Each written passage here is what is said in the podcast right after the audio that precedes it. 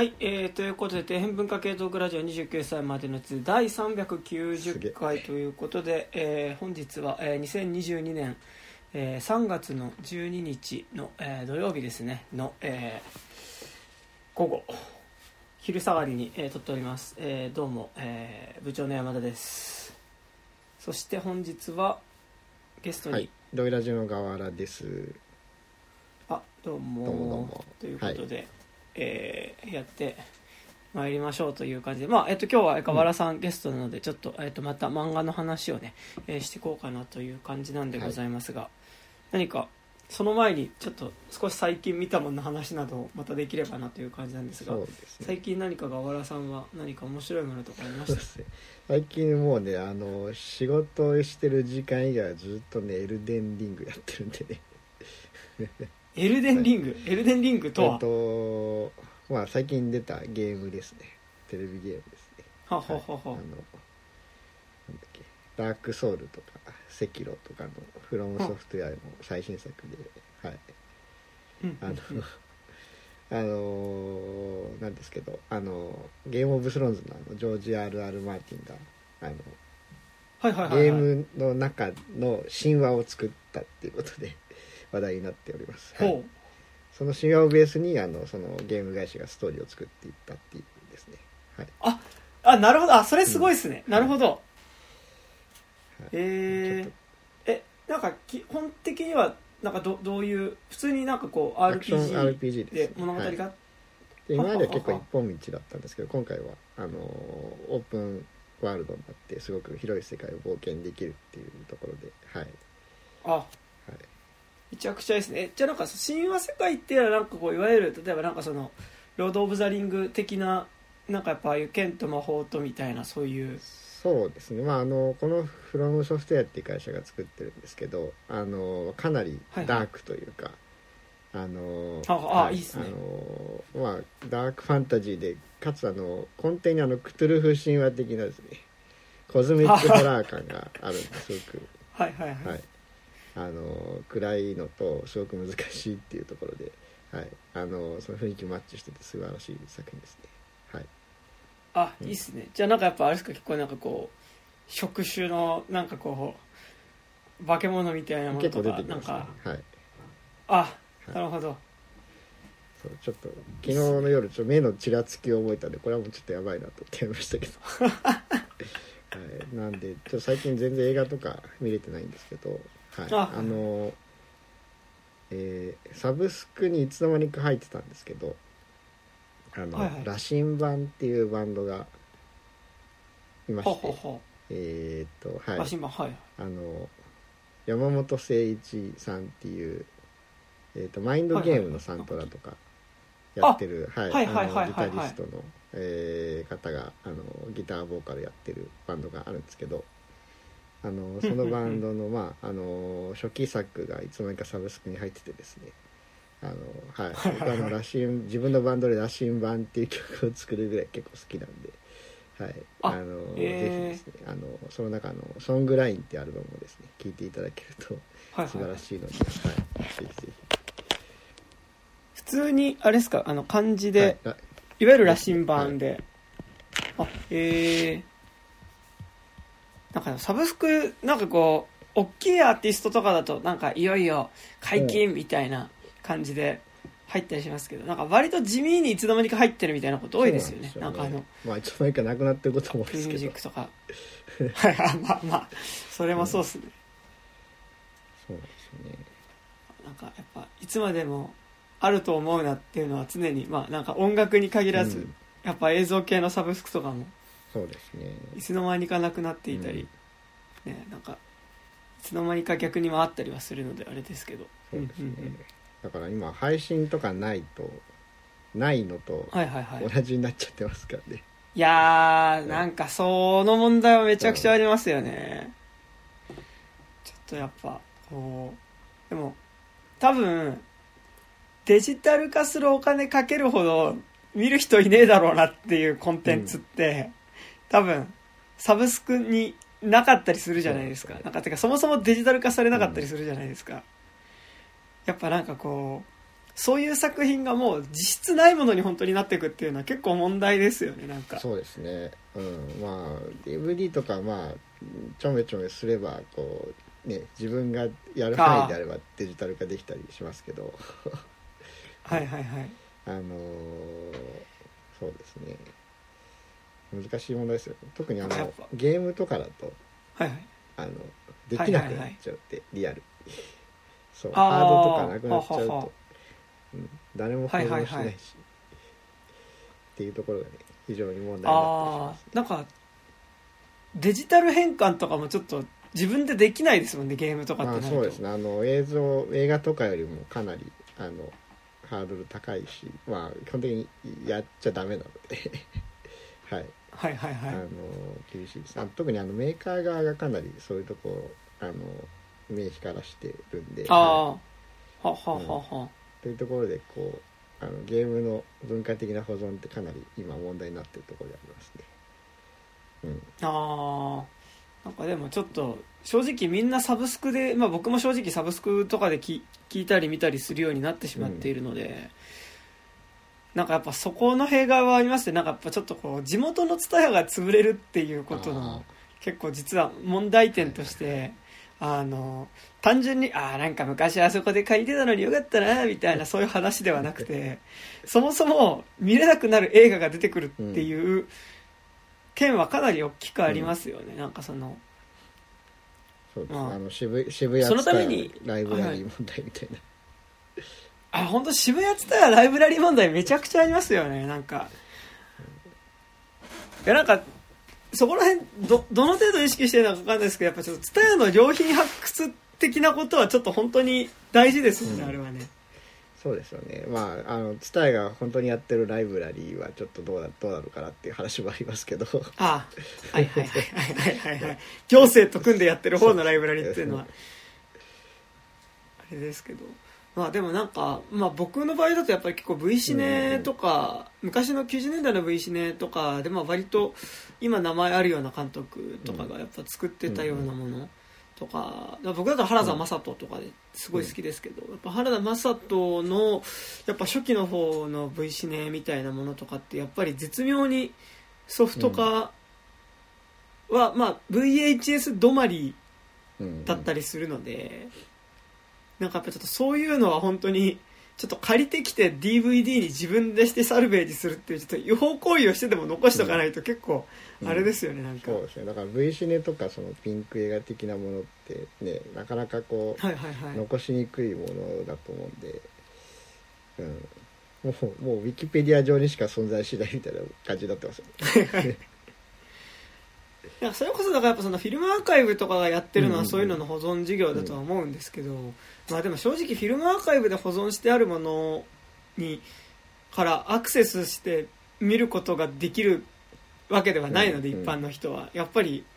それはなんかこうキュレーターの人がやっぱりそこは選んだ上でまあなんかその、まあ、都内だとしかも都内だとそういうの見る機会とかって、まあ頑張れば年に1回あったりするかもしれないけど、っていう問題はありますよね、そうですね。いやいやいや、ついでに僕はあれですねなんか最近は見たのだとあれですねあの冬の小鳥っていはいはい。いはいうあ見たことあります、うん見ました見ました。韓韓国映画ですよねあそうそうそうあのウニール・コントっていう人の,、あの2009年の韓国映画でまあなんかあのプロデュースが、えっと、イ・チャンドンうん。が、えっと、プロデュースで、うん。まあなんか結構そのイ・チャンドン割と監督作以外は私の少女とか、うんうん。なんかやっぱ結構プロデュース作も外れないなという感じが結構していたので、そういえば見てなかった冬の小鳥を見たんですけど、まあ冬の小鳥まず、まあ、孤児院の話で、まあその女の子が、まあちょっと父親と一緒に、まあ暮らした女の子が、まあ孤児院に預けられて、で、まあその次の養養母の、うん養父母の、まあ家族にもらわれていくまでの話なんですけど、あのーなんかもう、まず、僕、これの主演のキム・セロンちゃんっていう女優さんが、まあ結構、めちゃくちゃ好きで、あのーまあ、それこそ僕初めて見たのは私の少女。そうですね。アジョシとか出てましたっけ？っていう。あはいはいはいはい。あとは最近出たのだと多分守護教師。であのソン・ガンホソン・ガンホじゃないえっとあのマドンソクがあの学校の体育の先生で、あのなんか連続女子高生殺人犯を、あの素手で倒すっていう、あの小教師って映画だった。それで出てたのでそれで女子高生役で出てたんですけど、まあなんかちょうど私の少女の時がなんか多分その小学校高学年から中学生ぐらいで、なんかこうちょうどその、まあ、私の少女って映画自体がまあある意味のちょっとこう田舎を舞台にしたフィルムノワール。で、まあその女性警察官あの、ペルナ演じる女性警察官がそのまあその村でそのどうやら児童虐待を受けているっぽいその女の子を保護しようとする中でその女の子周りの,、まあそのなんかそのちょっとこう暴力の構造みたいなのに巻き込まれていくみたいなところでなんかちょうどやっぱ私の少女のキム・セロンがなんかこうちょうど少女からなんかもうちょっとこう大人の女の人になる間にあるなんかちょっとこう絶妙なこう幼さとでもなんか同時にちょっとこう色気みたいなものもあったりするっていうなんかかなりものすごい存在感でそこにいて、なんかあキム・セロンめっちゃええみたいな感じにだって結構割とそこから好きな女優さんだったんですけど、まあなんか冬の小鳥が実はデビュー作だったみたいな感じで、まあなんかでもめちゃくちゃ演技やっぱうまいっすよね。いやだから冬の小鳥でめっちゃ話題になりましたよねキム・セロンさんね。あ、うん、そうなんすね。すごいやつが出てきたみたいな感じで。なんか話自体はそんなに何か大きな展開があるわけでもなく、まあ、本当にその自分が親に捨てられてしまったっていう境遇を、うん、まあ、その彼女がどういうふうに受け止めていくか、まあ、彼女含めその個人にいる子供たちだったり、先生たちっていうのが、まあ、そこでなんかこう極端に別に個人の中でなんか嫌嫌がらせとかいじめがあったりとかなんか厳しいシスターがいてとかそういう話ではなくて。なんかそれなりになんかこう友達もできたりするしあのまあ、ちょっと最初いじめられたりもするんだけど、なんかこう極端に何かこうドラマチックななんかそういうすごい不幸が起こるわけでも、なんかこうすごいなんかこう逆に何かこう道徳的ななんかこう幸せな時間みたいなのが流れるわけではないんだけど、でもなんかその中で結構淡々となんかそういうその自分の中に起きた出来事とかその状況みたいなものをなんか受け止めていく姿みたいなのが結構なんか本当に割と演技を見るみたいな映画で、なんかめちゃくちゃ良かったですねなんか。こう特にやっぱキム・セロンのやっぱりこうなんかまだその状況を受け入れられない、なんかその早く帰りたいとか、そのまあその例えば着てきた服を着替えたくない、その要はあの一番最初にその着てきた服お父さんに買ってもらった服を脱いじゃったらもうなんかここの自分がここの個人の子供だっていうことを多分こう受け入れてしまう、なんかそれだからイコールその父親に捨てられたっていうことを受け入れなきゃいけないっていうところでの彼女がやっぱりこうかたくなに服を着ようと着替えようとしないってことだったりとかあとちょっとこうご飯を食べることを拒否するみたいなこととかっていう、なんかやっぱそういうちょっとこう一個一個のアクションだったりとか行為の中にやっぱりそのその中での心境みたいなものが結構やっぱすごい丁寧に描かれている映画で。まあなんかずっと本当に冬の小鳥ってタイトル通りなんかずっとやっぱこう韓国の乾燥っていうかちょっと寒い方の田舎町の舞台なので本当にすげえ寒そうなんですけどまあなんかめちゃくちゃいいいい映画でしたね、冬の小鳥は。うんうん、今今裏で一瞬調べたんですけどね。僕僕が見たのは8ドルでした、冬 のこと見たまあまあに似た感じはね。あでもすごい前前から話題だったね。冬のこと見たいですね。なんかちょうど UNEXT であのあったのでちょうど見たんですけど、まあ、すごいなんかなんだあの松本太陽のサニーみたいな感じの、うん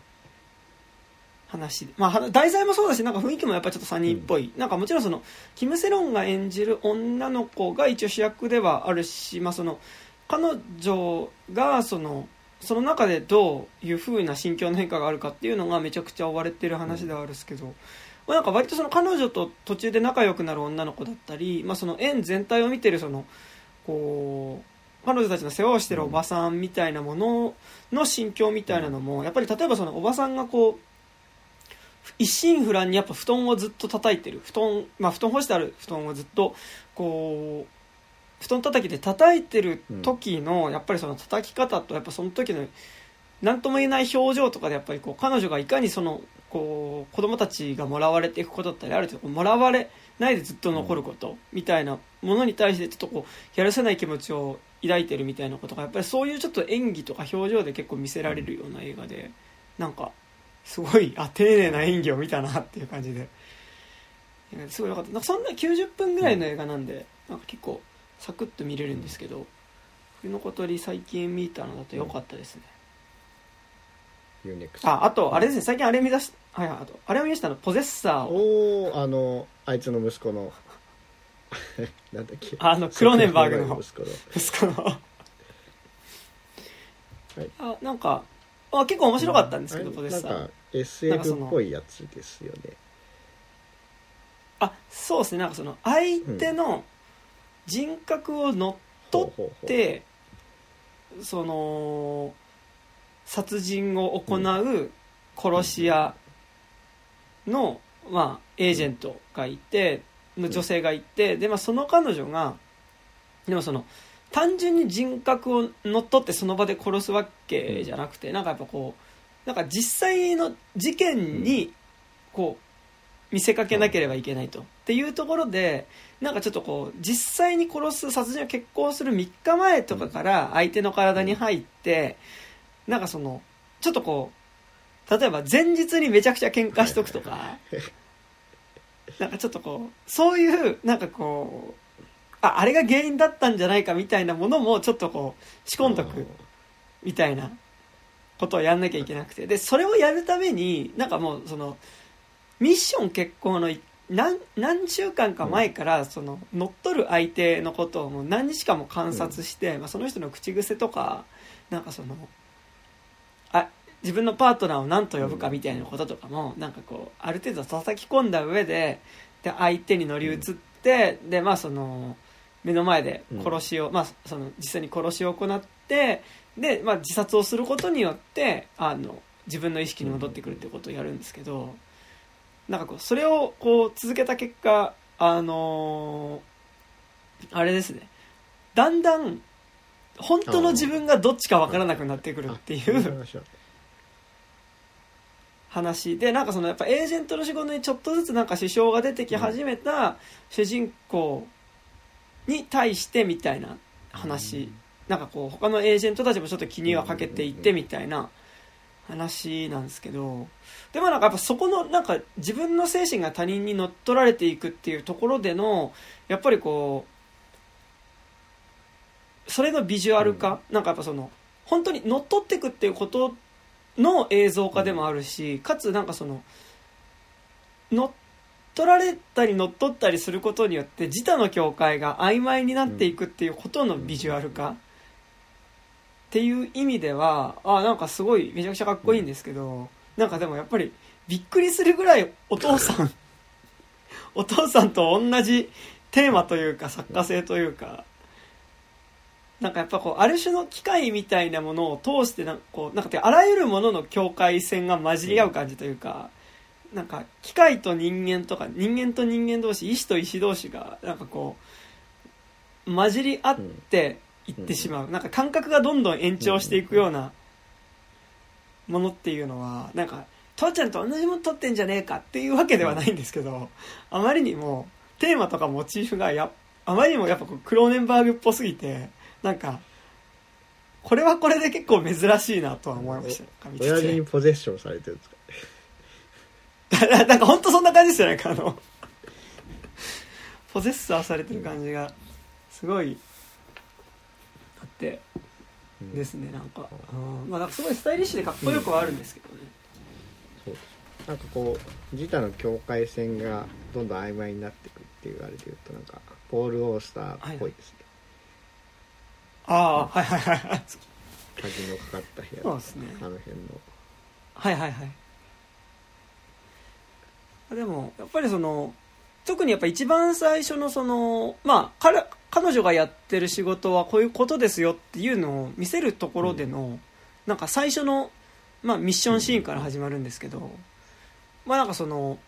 金持ちの集まるパーティーみたいなところで、まあなんかその一人そこに出席するなんか女性の一人にハッキングをかけて、まあ、パーティー会場で殺すところとかっていうのはなんかもうそこら辺オープニングシーンとかめちゃくちゃかっこよかったですねなんかねうんうん。あとあのハッキングする用の機械。機械っていうかその主人公がそのハッキングしてる間頭にかぶってるマスクみたいなのが僕は結構かっこいいなと思いました。ビジュアルがおお親父の方って最近なんか撮ってましたっけ？いやクローネンバーグはえマップトゥースターズが最後だったりします。下手すると、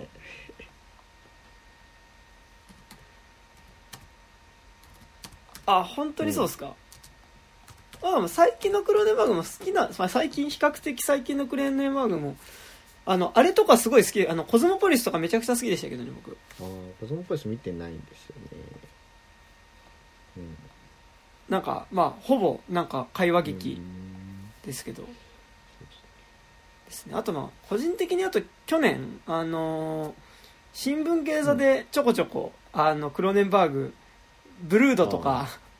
2本立てでやってたのでまあ見たんですけど、うん。昔ねなんだっけその「マップ・トゥ・ザ・スターズ」やった時にはいはい。えっ、となんかその、え映画祭でやった時に初期作もやっててうん「クライム・オブ・ザ・フューチャー」とか。あのあ見たことない。めちゃくちゃ良かったですね。なんかあのどどういう話だったのか全然よく分かってないんですけどなんかこうあの、うん。異様な建物の中であの異様な実験が繰り返されるみたいな感じで、特にあの SFX 的なところは全然ないんですけどその建物の取り方とかでそういう異様さをね、あの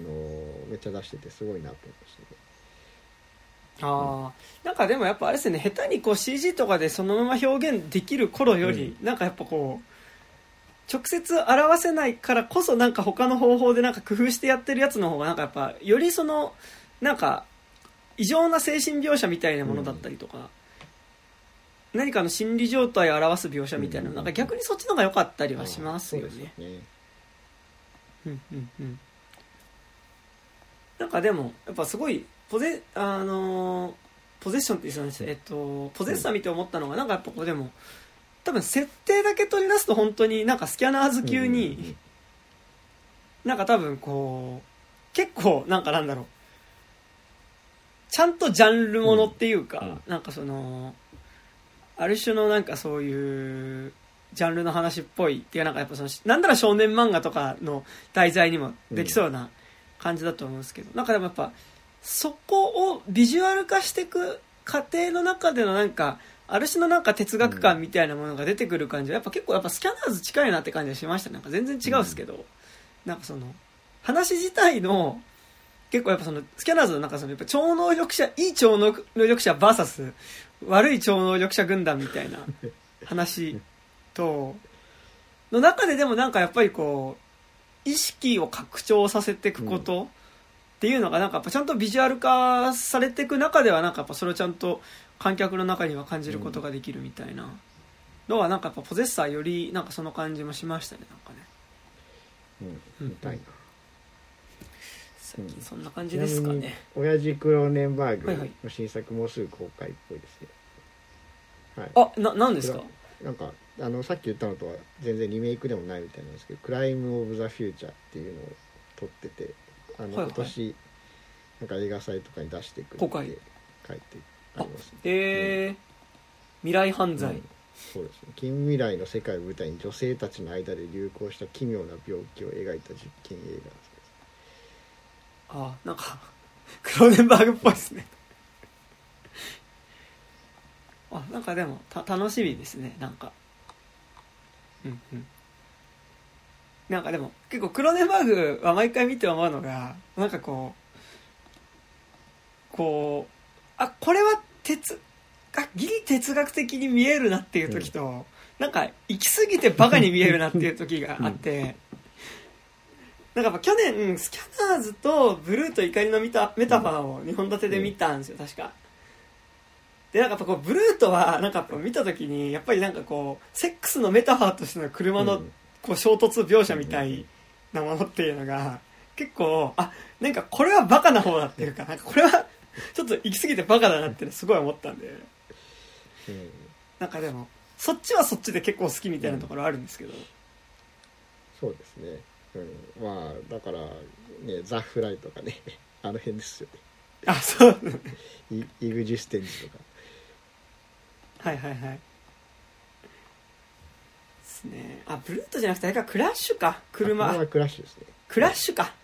クラッシュだクラッシュです。クラッシュとブルーと怒りのメタファーで 2, 本うん二本立てで見たんですよ。そう。でクラッシュがだからやっぱなんかこうすごいエッチなうん。兄ちゃん姉ちゃんがなんかこうなんか車の中とかでなんかすごいエッチなことするっていうのとこう車同士がガツンガツンぶつかるみたいな,、なんかこうそういう身体の延長線上にあるこう手足が拡張した機関としての車みたいなメタファー車同士の衝突とこう打ちつけ合う腰みたいなのがいやなんかこれはバカだろみたいな。なんかすごい特殊なアダルトビデオを見てるような気持ちになってですね、なんかそれはそれですごい面白かったんですけど、まあこのセックスを死に結びつけるっていうのもねなかなかクロネンバーグっああそうですね。うあ、クラッシュはやっぱ勢いがありすぎてちょっと笑っちゃうっていうところあるんですけど。そうですね。うんやっぱ塩梅塩梅ですねやっぱね。そうそうですね甘いですね。はい。でなんかそれでなんかポゼッサーはなんかやっぱすごいちょっとこうやっぱりなんだろう。ドゥドゥニもうちょっとドゥニ感というかなんかドゥニってやっぱそんなにバカっぽく見えないじゃないですか、うんあの複製された男の最後でなんかこうやっぱ妊娠した奥さんがなんか巨大な雲みたいにカシャーみたいになるみたいなのとかっていうのもなんかちゃんとそういうものとして見れたのでなんかちょっとやっぱもうちょっとドゥニ感があるクローネンバーグって感じでしたねそうですね。やっぱりあの息子の方何本か撮ってたと思いますけどなんか全体的にこうちょっとあのルニ感というかあの頭、はいはいはい。頭良さげに見せる感がありますよねちょっとね。そ うなんかなんかまあそっちがいいのかっていうのも難しいんですけど、なんかやっぱこうドゥニ今までまあドゥニ作品ほぼほぼ見てるんですけど、なんかやっぱドゥニはなんかちょっとこうやりすぎてバカになってる瞬間を見たことがないので、っうんうんうん。ていうのはありますなんかね。すね。結構割とやりすぎてバカになってるものを見たい気もすごいするので、確かに、まあ、ちょっと最近はあんまりやりすぎてバカになるのは流行んないのかな。うんでもなんか同時にやっぱドゥニ、まあ、ドゥニ結構好きですし僕なんかやっぱブレードランナーうん。2049とかはなんならちょっとオリジナルより好きかなぐらいの勢いあったりするんですけどでもなんかなんかドゥニでもあれですよね ちょっとこうあの頭良さそうに見せるのうめえなって思っちゃう時たまにあります。ねなんかそうですね。うん。確かそれはなんか。に見せ頭良さげに見せたい感はたまに出ちゃう時ありますよね。ですね。なんか例えば最近「デューン」とか、なんか思ったよりなんか他の過去の「デューン」2作品に比べてなんかやっぱこう割と綺麗にまとまってた分、なんかちょっとこう間間のなんかちょっとスピシーンみたいなのが、なんかなんかちょっと頑張ってるスピみたいな感じにちょっと見えたりまして。ま あちょっとデューン 2, 2回見たんですけど2回とも爆睡したんでねなんなんとも言えないんですけど。あであマジっすか？デューンえじゃあこの後続きは見見るんですか、まあ一応この後の。見ようかなぐらいの感じですね。デューンは。なるほどです。まあでもなんかその感じは分かりますじゃあそろそろ本題いきますかね、はい。というわけで本日はですねえーまだ完結してない安田、えー、かすみさんの、えっと、フールナイトという、えー、漫画について喋っていきます。で、えっと、まだフールナイトが、えっと、まだこれ単行本の1巻が2021年4月に出たばかりで、うん、えっと、まだ、現在、まだ第3巻までしか関数で言うと出ていないので、全然まだ途中の漫画なんですが、今日は、えっと、フールナイトという漫画について喋っていきます。うん、はい。で、えっと、あらすじがこれ、えっと、一巻の表紙の裏に書いてあるところからいきますが、はい。えー、分厚い雲に覆われ、日が差さなくなった遥か未来の地球。えー、植物が枯れ酸素も薄くなった世界。しかし人類は人を植物に変える技術を開発し、わずかな酸素を作り出して生き延びていた。えー、先の見えない世界でも人として生きるか、苦しみを捨て植物として新たな生へ踏み出すか、えー、人々は選択を迫られるという、まあ、裏表紙にはそこそういうふうに書いてあって、まあ、まあそういう世界の中で、まあ、その主人公のえ東四郎っていう、まあ、すごくお金がない男の子っていうのが、うん、えっ、とまあ、生活のために、えっ、と自分の体を植物にする手術を受けた、うん、まあ、それを点火手術っていうんですけど、まあ、花に転がすと書いて点火手術っていうんですけどでもその手術を受けた結果えーまあ、その植手術を受けると、えー、体に種を植えられてから2年間はなんとか生きることができるんだけど、まあ、2年間経つのも完全な植物になっちゃって、えー、ともう意思の疎通もできなくなってしまうっていう。で2年間かけて、えー、徐々に完全な植物になっていくんだけど、まあ2年えっと、植物になる手術を受けた人は国から1000万円をもらえるからえっと、その間、まあ、割とその1000万円を使って好きに生活することができると。いう世界の中では主人公の敏郎は、えっと、自分の体を植物にする、えー、母親の病気の母親を病院に入れるために、えー、手術を受けてで、えー、余命2年というふうになるんですけど、でその手術を受けた結果藤四郎だけ、えっと、植物の声を聞けるようになって、でまあその主人公っていうのが、まあえっとまあ、その能力を使って、まあ、最終的、まあ、いくつかの事件を、まあ、こう解決するために、えっと、奔走しだすというね、うん、そういう話でございますね。フールナイトはね、ね。はい、はいはい。ちょうど一つ大きい事件が片付いたところまでが3巻って感じですね。そうですね。で一個片付いてあれ？片付いたのかっていうところまで。がえっとまあその大枠での、まあ、フールナイトの作り、多分おそらくその2巻から出てくる、えっとまあ、連続殺人鬼、でおそらくでそのおそらくっていうか、えっと、全身を、えっと、全身が植物になっているんだけど、うん、でも、えー、自分の意思を残したまま植物の体で動き回ることがでできる、えっと、連続殺人鬼っていうものが出てきて、でまあえっと、それを追いかけるっていうのが結構まあおそらくこの漫画の今のところだと結構大きな部分を占める話になりそうなところとして出ている、まあ、なんか鋼におけるタッカーみたいなね、感じの、雰囲気ではあるんですけどっていう感じですが。どどうでした河原さんフールナイト。あでフールナイト自体は結構前から読まれてたそうですなんか2巻が出たぐらいで買ってはいすげえ面白いなと思ったんですけど、はいはいはい、うん。で今回あの山田さんに声かけてもらったタイミングで、はいはい、あ3巻でしたんだと思って3巻読んで。ああなんかああやっぱすげえ面白いなと思いましたね。はい。はいはい、うん、やっぱりうんなんだろうな。前から前からというかあの昔からこういう雰囲気の作品って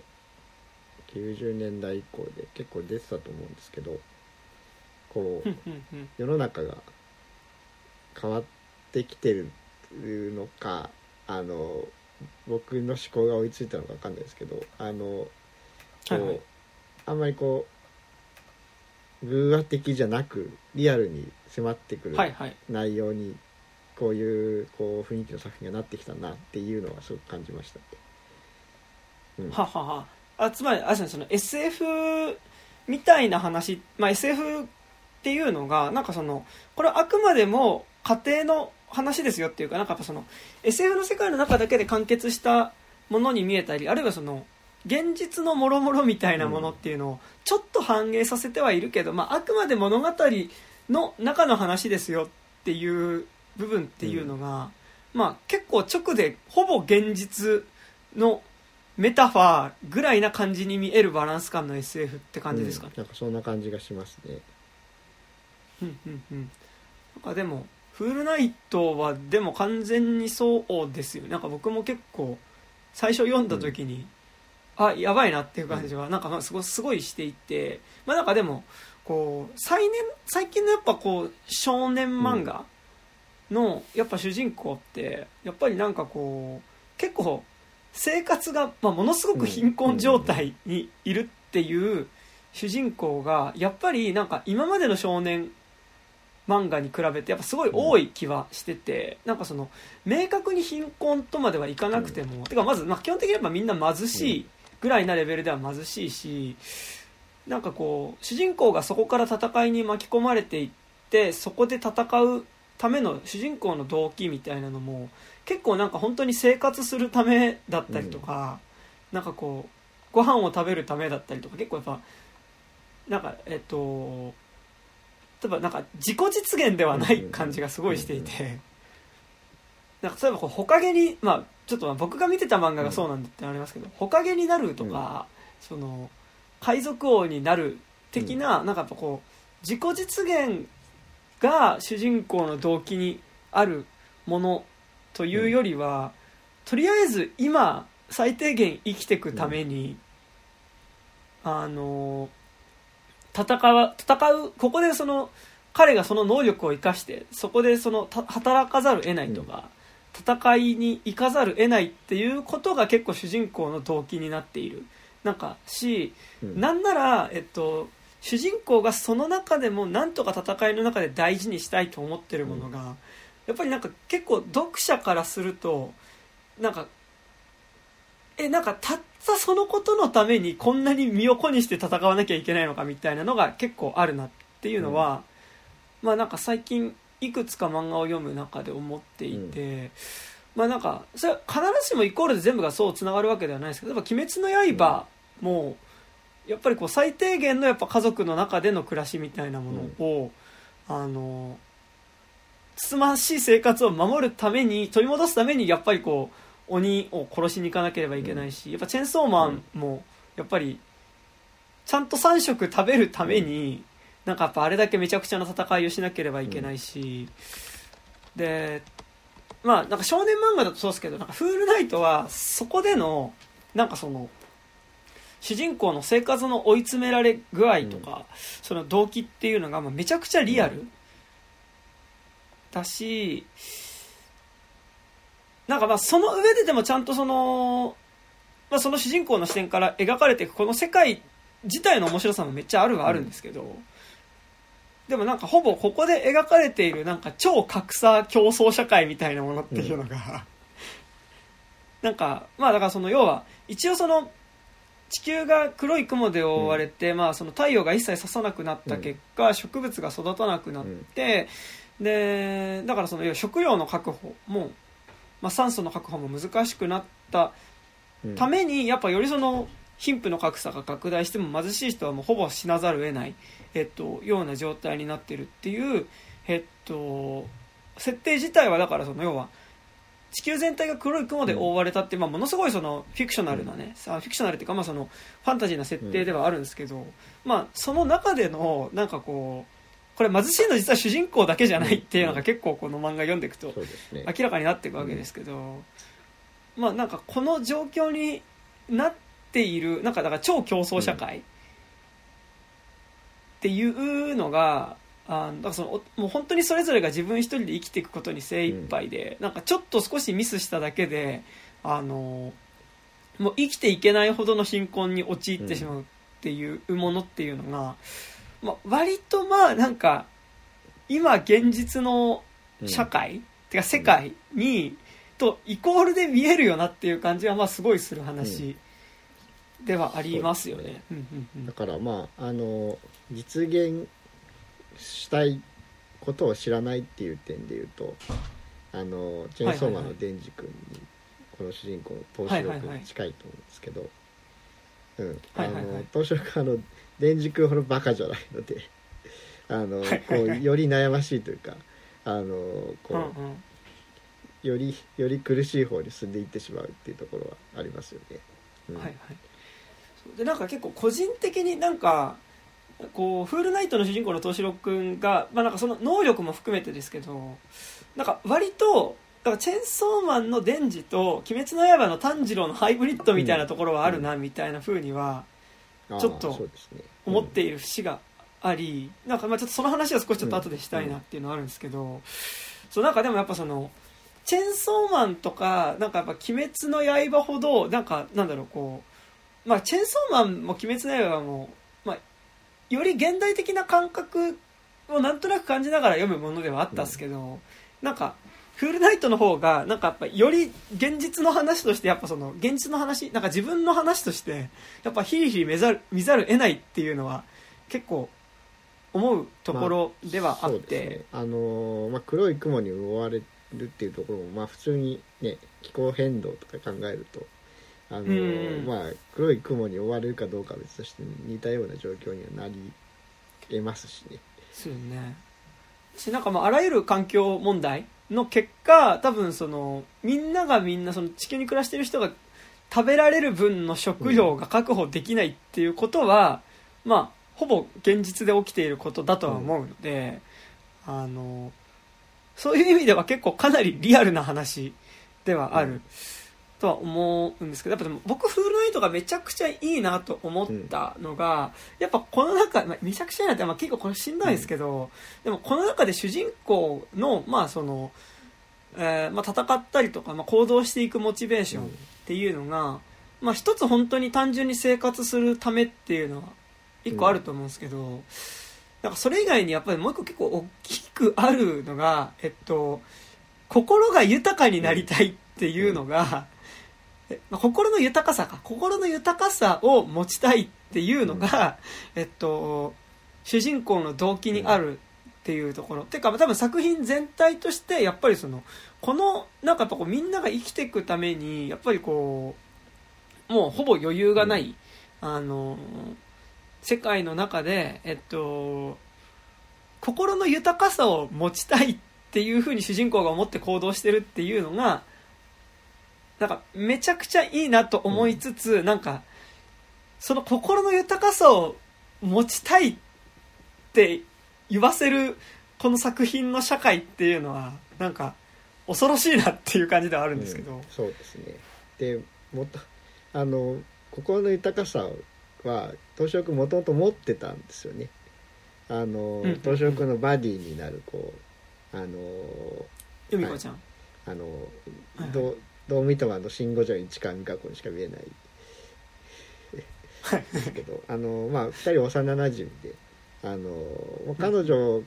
から見たあの小学生のこの東四郎君はすごくこう心の豊かさを持ってて、うんうん。あの別にこうなんだこの競争社会で生き残れるかどうかは別としてあのこう、うんうん。ここの余裕とかあのっていうのをこう彼女に教えてくれた存在であったわけであのそのうんうん。東四郎君がこうその社会の中であの揉まれてこう心の余裕を失ってしまったことでこう今みたいな状況になってるっていうのはすごく悲しいですよね。いやーそうなんですよなんか結構僕結構最初の1話を読んだ段階で思い出したのが、あのキイチ VS であの荒井秀樹の「キイチ VS」って漫画のえっと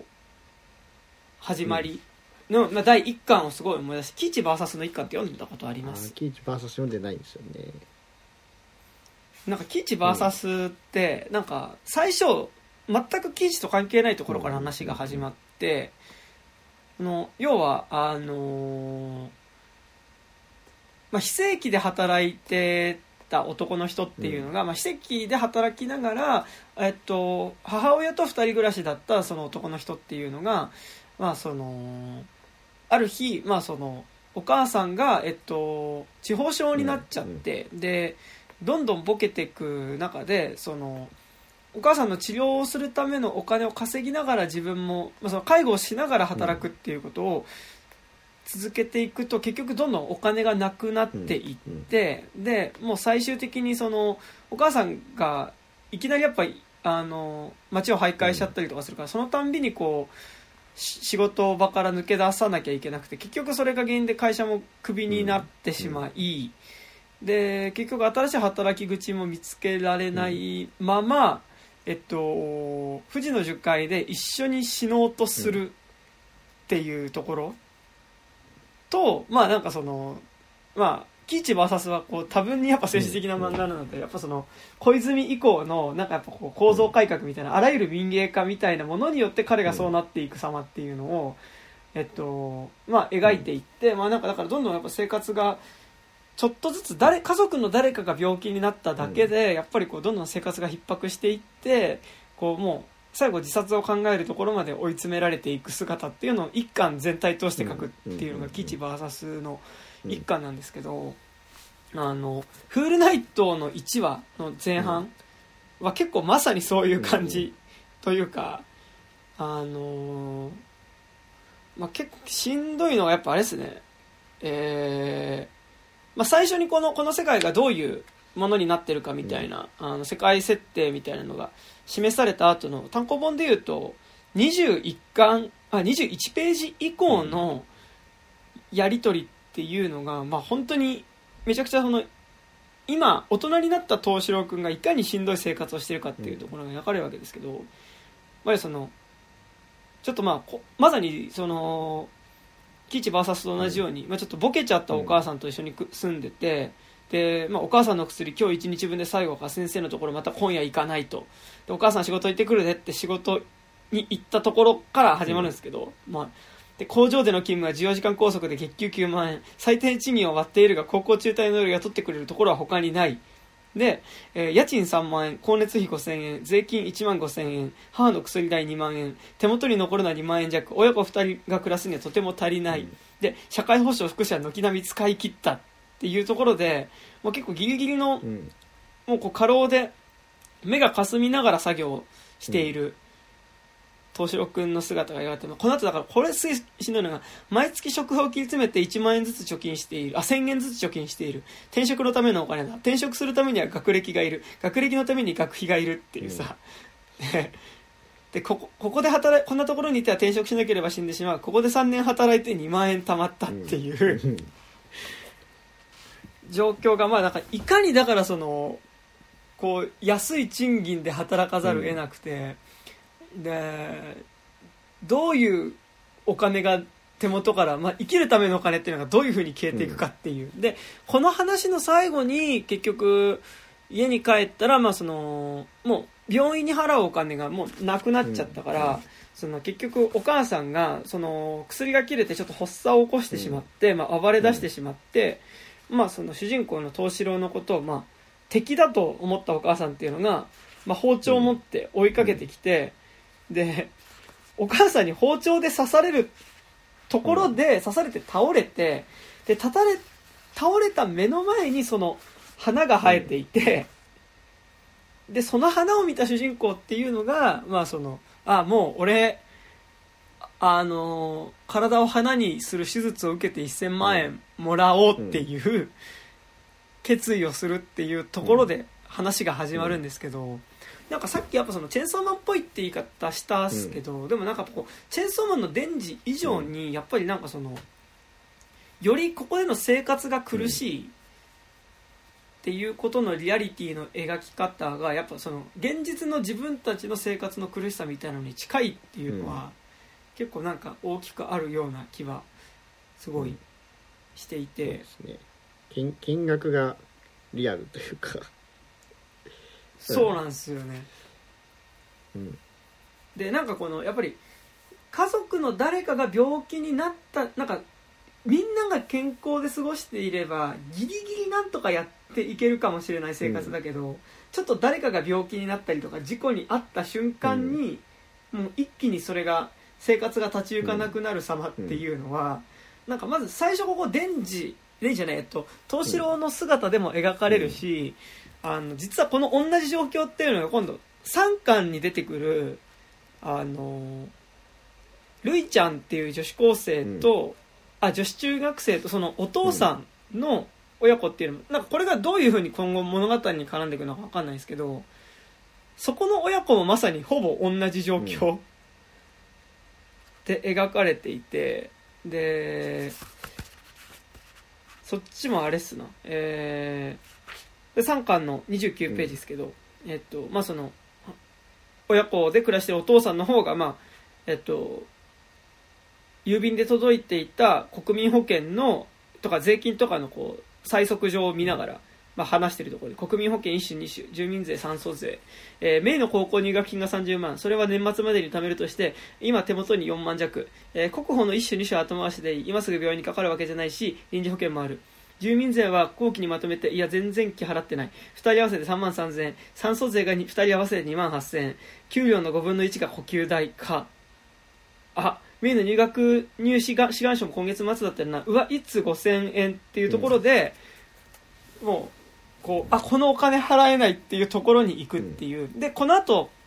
このメイちゃんっていうのがどうやら大きい病気をしてしまったっていうのが、ちょっと示されるところで、多分この親子の生活っていうのは多分、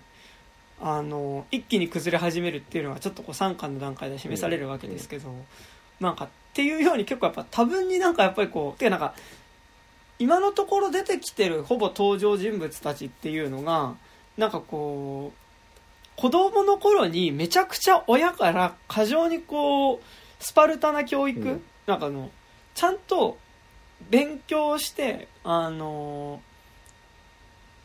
まあエリートである人間にならないと、えっと、まともに生きていけねえぞっていうふうに、すごい親からプレッシャーをかけられて大人になった人たちか、えっと、そこでの勉強をする機会だったりとか、あの、をしない勉強しなかったやったらその勉強する機会が持てなかった人たち進学する機会をそもそも持てなかった人たちっていうのがやっぱりそのさっき言ったみたいに結構その最底辺の仕事をしながらちょっと何か事故ったりとかするだけでやっぱ簡単に使い捨てられてあのやっぱ病気になったりとかホームレスにならざる得ないようなギリギリの状態で暮らさなきゃいけなくなってるっていう結構こう3巻までの段階でメインで作中で描かれてる人たち大体この2種類に分けられてるっていう。状態。でまあおそらくこの構造上えっと実は彼らのさらに上に行くいる、まあ、圧倒的な金持ちっていうのが多分富裕層っていうのがいて、でまあそのその富裕層たちを殺して回ってるのがその IB っていう、えっとまあ体全身がその植物になった連続殺人鬼っていうのが出てくるわけだけど、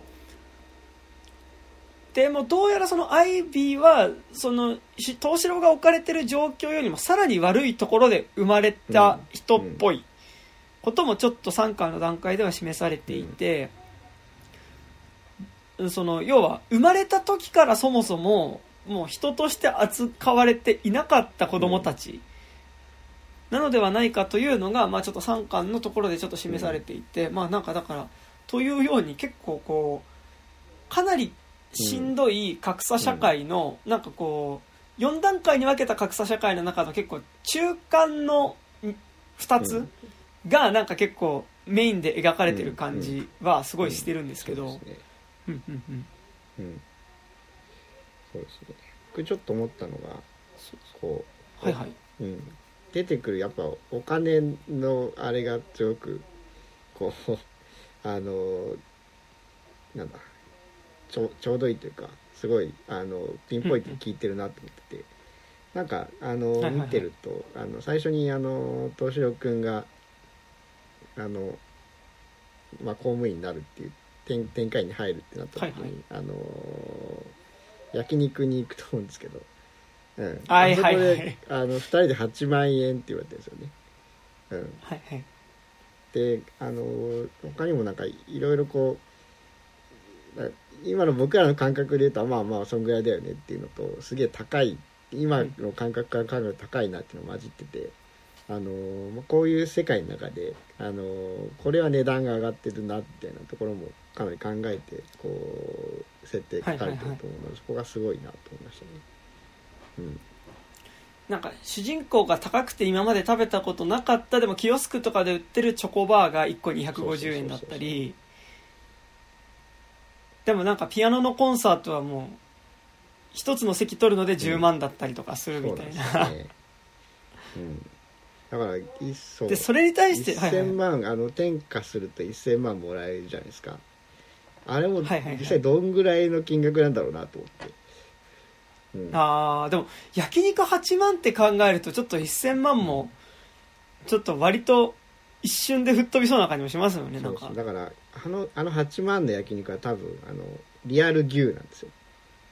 多分。はいはいはいはい。あの、まあ、牛肉牛育てるのってかなりあのあの他の家畜より二酸化炭素発生しやすいらしいんで、うん、はいはいはい。今かなり問題になってると思うんですけどあの、はいなんで、はい。はい多分かなりリアル牛が貴重なんですよね、うん、で他のシーン見るとあのなんかあの疑似米とか言ってた気がするんであの、はいはいはい。普通のこうあの合成植物的合成食料みたいなのが普通は食ってるんですよね、うん。まあ、そういうところもこう SF としてもちゃんとしてるなってところは面白いなと思いますねなんかでも結構食食べ物描写結構すごいそれやっぱありますよね、なんかさっきのその結構ギリギリの生活をしている親子が中華屋で食事するところもお父さんが食べているのが麻婆寒天っていうのを食べていてだから多分ちょっと豆よりは多分寒天の方が多分安いから、安く作れるから多分麻婆寒天になってるんだろうし、あとなんかやたらこのあの漫画出てくるのが汁そばって食べ物がめちゃくちゃ出てて、なんかどうやらそれはなんか結構インスタント麺っぽい感じらしいんですが、なんかよみこちゃんが食べてるところでそれ一瞬出てくるんですけどなんかこう結構やっぱ食べ物もなんかそれこそ焼肉ぐらい、なんかそのちゃんといわゆるなんか調理された食事っぽいのはなんか焼肉ぐらいで、なんかあとやっぱり結構みんなインスタント食品っぽいものをなんか食べてる感じはなんかしますよねそして。そうですね。特によもこちゃんが食べてるあのインスタント麺ってなんかこう透明のこう、ちょっと高お高そうなジップロックみたいに入ってて、うん。はいはいはい。そこちょっとデザインとしていいなっていう感じがしますよね、はいはい。であのさっきの山田さんが言ってた1話のところで、あの当初から食ってるのはカロリーメイトみたいなやつなんですよね、はいはいはい多分でこれあのカロリーバーですよね、なんかセリフでなんかでカロリーバーって出てきたんで。多分カロリーバーを食べていて。そうなんですよ。なんか絶妙にちょっとこう焼肉ぐらい、なんか多分現実の自分たちが食べている食べ物とイコールのものがなんか焼肉ぐらいしか出てこなくて、なんかそれ以外のものっていや SF だから名前が違うんだよって言えばそれまでなんですけど、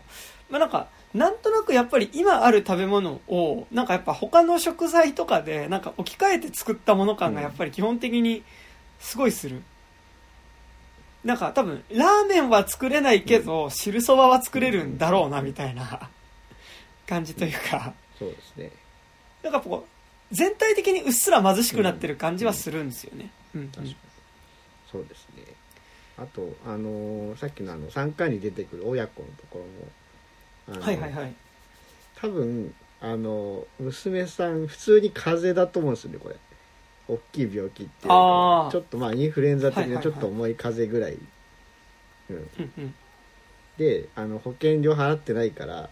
あの保険効かなくてあの3万5千円っていうこう超リアルな数字があの金額になってるんですよ、はいはいはいででこれで多分その3万5000円払うためにその進学するためのその入学願書が1通5000円で,、でそれを最低3通出さなきゃいけないっていう1万5000円払うか払わないかでもものすごい迷っていたわけだけど、まあもうちょっとそれすらもちょっと進学すらも結構危うくなるっていう。でやっぱ進学できないと就職口どうなるかってなるとやっぱりそこで進学しないで就職したのがやっぱデンジ君だったっていうのはやっぱ一巻で示されるので、なんか、ちょっとこ、この家族の追い詰められっぷりっていうのは結構あるんですよ、この時点で。でね、なんかだからその、わかりやすく、なんかそういうその、ビッグブラザーみたいなものが監視していて、なんかこう、それに、なんかこう、何か違法した人は洗脳されるみたいな、うん、なんかそれ結構わかりやすいディストピア感ではないですけど、うん、でもなんか、よりなんかこう、自分たちの現実にもある貧困の感じっていうのを、うん、なんかでも SF で見せられてるからこその、なんかやっぱこう、ディストピア感っていうのがまあめちゃくちゃあるなっていうのは、すごいする漫画ではありますね。で、まあ、なんかそのさっき言った、なんかその意味で結構なんかこの主人公の東四郎くんっていうのが、なんかその、デンジと鎌田炭治郎のハイブリッドっぽいなっていうのは、やっぱりこう、基本的に心の豊かさが欲しいって言っている主人公ではあるんですけど、で、なんかまあ、ここでいう心の豊かさって多分その、まあ、まあ、具体的に多分彼がなんで心の豊かさを欲しいって思うかっていうと、一巻で、なんかこう、公園にいたおじさんに、まあ、おじさんの横で鍵盤ハーモニカを吹いてたら、うるさいと言って、ハーモニカを、まあ、ぶっ壊されてしまって、うん、子供の頃ね。子供の頃壊されてしまって、で、まあ、その先生、その壊されたことについて、まあその、先生に話している時に、まあその先生から、まあその先生に、まあその、ただハーモニカ吹いてただけなのにうるせえって言って、ハーモニカ壊されたと。で、普通にハーモニカ吹いてただけなのに壊されたっていうので、で、先生、俺悪いことしないですよねって。で、大人って全員あんなのですか？っていうね。この世界の大人ってみんな怒ってる。もうやだ、俺っていう。いうふうに、まあ、デンジ君が、あ、デンジ、東証君が言ったのに対して、まあ、学校の先生っていうのが、で、あの黒い空がみんなの心に蓋をしている。他人を拒絶し、見えてるものを狭めてる。ちょっと難しいかもしれない、難しい話かもしれないけど、そうならないために、あなたたちは心の豊かさを手に入れるのよっていう、まあでもこの時の先生も別になんかものすごいこう感情を込めてそれを言ってる感じではあんまりないんですけど、まあなんかだからでもこの、この時先生に言われたことっていうこの心の豊かさを手に入れるのよっていうのがまあ結構デンジ君の中にはずっとあり、で、だから結局これってこう、なんか怒ったりとか他人を拒絶しないっていうことが多分結構心の豊かさっていうか,、まあ、なんかそういうその心の余裕があることっていうのがまあ心の豊かさな気はするんですけど、でデンジ君はやっぱり東証君はそのまあその心の豊かさだから多分その最初お母さんと一緒に暮らしてる時はもう本当お母さんをどうにかしなきゃっていうので、自分のことを考える余裕がなかったからそもそも心の豊かさうんぬんっていう状態ではなかったんだけど、まあ、お母さんを病院に入れた段階であと自分に残された寿命は2年しかないっていうことを改めて再確認して、でその上でちゃんと自分の人生を生きたいっていうふうになった時に、初めてやっぱ心の豊かさを持ちたいっていうふうに思うわけなんですけど、まあ、改めて思うわけなんですけど。でもここで言うでも心の豊かさってだからそのある意味こう他人を受け入れるだったりとか、うん、なんかこう他人を拒絶せずになんかこう受け入れる余裕みたいなことが結構心の豊かさだったりする、それはなんか例えばその一巻で東四郎に対して焼肉をおごるっていうことが私の心の豊かさだっていうのを、なんか由美子が言ってた由美子ってまあそのヒロインが言ってるわけですけど、まあ、なんかだからそういう心の豊かさっていうところはまあある気はしつつ、でもなんかもう正直その東四郎ってキャラクター自体はある意味その植物の声が聞けるようになったおかげである意味そのものすごい共感能力、みたいなものをある意味手に入れている状態で、まあなんかそのまあ、多分この漫画っていうのは、えっと、話としては、まあ多分そのアイビーっていう、えー、まあものすごいその、殺意を持って動いているその全身植物になった人物と主人公がこう戦っていくって話にはなるんですけどやっぱりその唯一主人公あとアイビーと対話してコミュニケーション彼の感情を読み取ることができるのが東四郎であるっていうのが3巻の最後で示されるところで、なんかこう、ある意味こう、この心の余裕がなくなっている世界において、ある意味その相手倒す相手に対してやっぱこう共感しながら動いていくのが東四郎であるっていうところはなんかやっぱりこう「鬼滅の刃」におけるやっぱ鎌田炭治郎っていうのが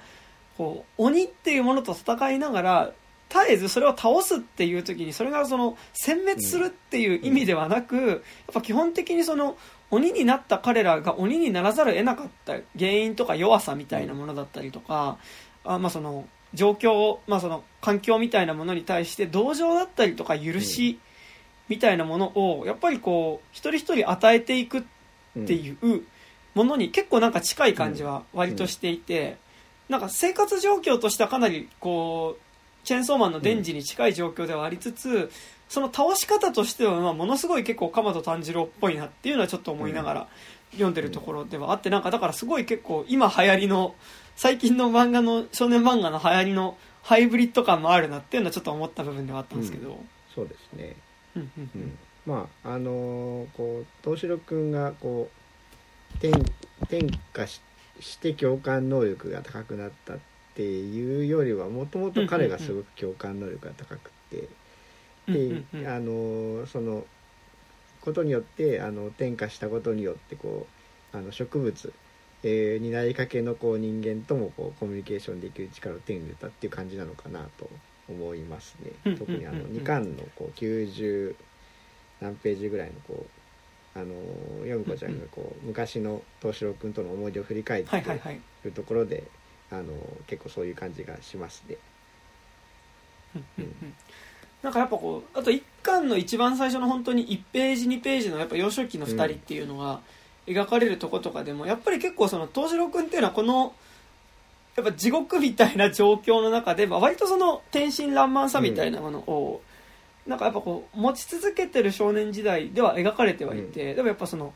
逆に言うとやっぱその彼がやっぱその天真爛漫さを失うぐらい、うん、やっぱりその過酷な労働状況だったり過酷な生活環境にいたっていうのはやっぱりその一巻の前半部分ではやっぱり描かれていたものだと思うし、で彼がやっぱりその共感する能力を再びそのいろんな人とやっぱその気持ちを開くことができるようになるっていうのはもちろんその種を植えられてその植物の能力を聞く能力が手に入ったからっていうのもありつつ、同時にやっぱりこうある程度まとままともな給料が支払われる職業に就くことができたからっていうのも多分あるよなっていうのは結構でかいですよね、うん、そうですね。まあだからどんなこうね豊かな心を持った人でもやっぱ金がないとやべえよっていう話ですよね。まさにそのそれこそあのパラサイト半地下の家族のお母さんがねあのあそこの大富豪の家のリビングでこうお酒飲んでる時に言ってた、私がお金あったら多分もっと優しい人間だったと思うよっていう。のにやっぱめちゃくちゃ近い感じっていうのがこうありますよね。ちなみにあの今回あの読み返して思ったんですけども1話のこのはいはい、あの最初見開きの左下の方に映ってるやつが今度キーになってくるんですかね。あの手に彼岸花みたいな咲かしてる。ああはいはいはいはい。でその次のページでこう「明けない夜はない。明けない夜は」みたいなことを言ってるんでなんかこ今後出てきそうな感じもしますね、あそうですね、うん、なんかやっぱこの一巻のなんかやっぱここがやっぱすごいこう象徴的というかまあてかなんかそのなんだろうこうまあ、この漫画の世界観自体がもうこの一巻の最初の見開きですごい示されるというか、うん、まあなんかその要はまあ人の死体壁に人の死体が張り付いていてでその張り付いた人の死体からまあ植物が生えている。前をまあその子供が2人ランドセルを背負ってまあその横でその人が植物になっていってるまあその死体があるっていうことを全く意に介さず歩いていくっていうのが、まあ結構その、まあめちゃくちゃ印象的な、結構ビジュアルだと思うんですけど、この漫画の始まりちょっとあれっぽいですね。あの、ネットフリックスオリジナル映画の、えーと、アナイア、アナイアレーション。はいはいはい。はいはいはいはい。アレックス・ガーランドの。はい、うんうんうん。あめちゃくちゃっぽいですね、今、えっと、河原さんから画像いただきましたが、そうまさにこの感じですね、なんか体から植物が生えた人が壁に張り付いてるっていう、そういやそう。でなんかこれってなんかでもなんかなんだろうその人が植物になることによって酸素を供給してる世界みたいなこととか、その世界全体が雲で覆われてしまった云々っていうの自体はなん。かそんなにその設定としてなんか、まあ、そんな特殊なものでもない気がししてるんですけど、なんかなくはなさそうだなって感じであるんですけど、でもなんかやっぱ僕はなんかこのなんかそのそれをビジュアル化した時に一番最初にやっぱりその額から生えている花を誰も気に留めなくなった世界っていうのが、結構端的にこの作品がやろうとしてることを表してるなとは思ってて、まずそれって、えっとまあ、これまさに本当に心の豊かさがなくなった世界っていうのを、まあ、要はこのビジュアル一発で表してる気はしていて、っていうのはまず横で人が死んでても誰も気に留めない世界になってるっていうのが一個、と同時に花が咲いてるのに誰もその花の綺麗さみたいなことに心を動かされたりとか、見向きもしなくなってる世界だっていうのが、やっぱりこのビジュアル1個で結構端的に表されてる気がしてて、それってやっぱりその人周りで死んでる人とかにもやっぱそのそれを気に留めて声をかけたりとかどうにかしようっていうところでの心の豊かさって心の余裕もないし、花が綺麗だって思う心の余裕もなくなってるっていうことだと思って、なんかその意味で結構この最初の一発目のビジュアルで割となんかこうこの世界で失われてしまったものっていうのは結構端的に表されてるなっていうのは結構思った部分ではあるんですけど、そうですね。だからあの、んうん。まあ、比較的こう転化する人ってあの階層が下の人が多いと思うんですけどこのうん。だからそうそういうその階層の人をその文字通りこう背景にしちゃうみたいな怖さはありますよね。うん。花にすることによって。ああ背景にしちゃうっていうのは確かにそうですね、なんかやっぱこうやっぱこう実際にそのまあ例えばホームレスが横にいても全く気にしないみたいなこととかと、うん。なんかホームレスが風景になっちゃうみたいなこと、その例えば上野駅上野公園とかにやっぱホームレスとか結構いるけど、まあ基本的にみんなそこにホームレスがいることっていうのはまるでいないものとして、なんかやっぱその上野公園を散歩したりとか、なんかやっぱ美術館に行ったりとかするみたいなことはやっぱまあ普通にあるわけで、結構やっぱそれにも近い感じっていうのはありますよね。うんうんうんうん。そういう意味で確かに風景になっちゃってるってのはありますね作品ですね。うんうんうん。なんかだからやっぱそうすごいその SF の設定っていうものとなんかこう表現したいテーマ性みたいなものが結構一致してるっていうのは、まあめちゃくちゃありますよね。うんうんうん。そうえーちょっと打って変わって手法の話しても大丈夫ですか、なんか結構でも「フールナイト」3巻まで読んだ段階で、まあ、なんか絵もめちゃくちゃうまいし、まあ、すごい好きなんですけど、結構なんかすごい印象的だったのが、2コマ同じコマを続けるっていう、ほぼ同じコマを2コマ続けて使うっていう、えっと、演出がめちゃくちゃ多い漫画だなと思って、なんかそれはなんかこう会話の間だったり、なんかいろんな間みたいなもので使われてはいるんですけど、でもなんかその2コマ連続で同じ構図のコマ見せるっていうことがなんかすごい本当に効果的に使われてるなっていうふうに思ってて、なんか例えばそのそれはまあ分かりやすいところだとなんかこう何かこう言われたことに対してすぐ返事ができないっていう時にそのえみたいな感じの間として機能しているものも結構あるし、こうなんかある意味こうギャグ的に使われてるところも結構あるんですけどまあなんか印象的なとこで言うと例えば、えー2巻の72ページ。でえーあれですね。あのまあでんえっと東四郎主人公の東四郎に、まあ、ある人を探してほしいっていうふうに最初ヒロインの、えーっと由美子ちゃんは頼んでるんだけど、まあその改めてその母親を病院に入れて自分の人生を考える余裕ができた藤四郎にやっぱりその依頼を断られてしまうんだけどまあその藤四郎に断られた時のことを思い出してるっ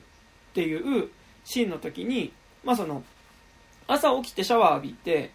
でその、まあ、冷凍食品みたいな食べ物、まあ、そのさっき言った汁そばを、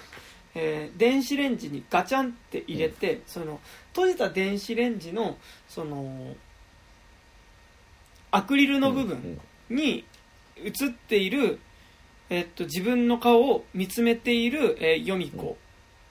で間で一瞬その東城に断られた時の東城の後ろ姿っていうのはのコマが一コマ間に一コマ挟まれてでその次のコマもその同じその電子レンジの前で自分映ったアクリルに映った自分の顔を見てるヨミ子の顔っていうのがほぼ同じコマが2つ続くんですけどここ多分で差としてはガチャンっていう、はいはい。その閉めた音があるかないかだけですよね。そうですね。その違いとあとちょっと口元が2つ目のえ電子レンジを閉じたコマの方がちょっと口元が少しへの字に曲がってるかなぐらいな違いだけ、でほぼ同じコマなんですけどやっぱこの2コマが続くことによってなんか多分このコマ2つ続くことによってなんかちょっとこう長回しっぽい感じというか、うん。その一コマの中で感じる時間っていうのが結構映画で言うと結構長く考え込んでるっていうことの表現にここでなっていて、なんかこういう2コマ続けることによってある意味ちょっとこう映画で言うとこうカメラを長く回してることによって生まれる緊張感だったりとか、あるいはなんかそのそれだけその時間をかけて考えてるみたいなことを、えっと、思わせるみたいな使い方をまず1個結構したりしてて、結構なんかこの多様いやここだけじゃなくて結構この本当に、うんこの手法めっちゃ使うんですけど、この漫画。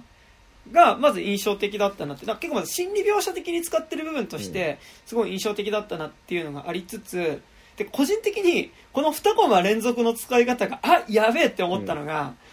なんかその不穏描写としてめ不穏描写っていうか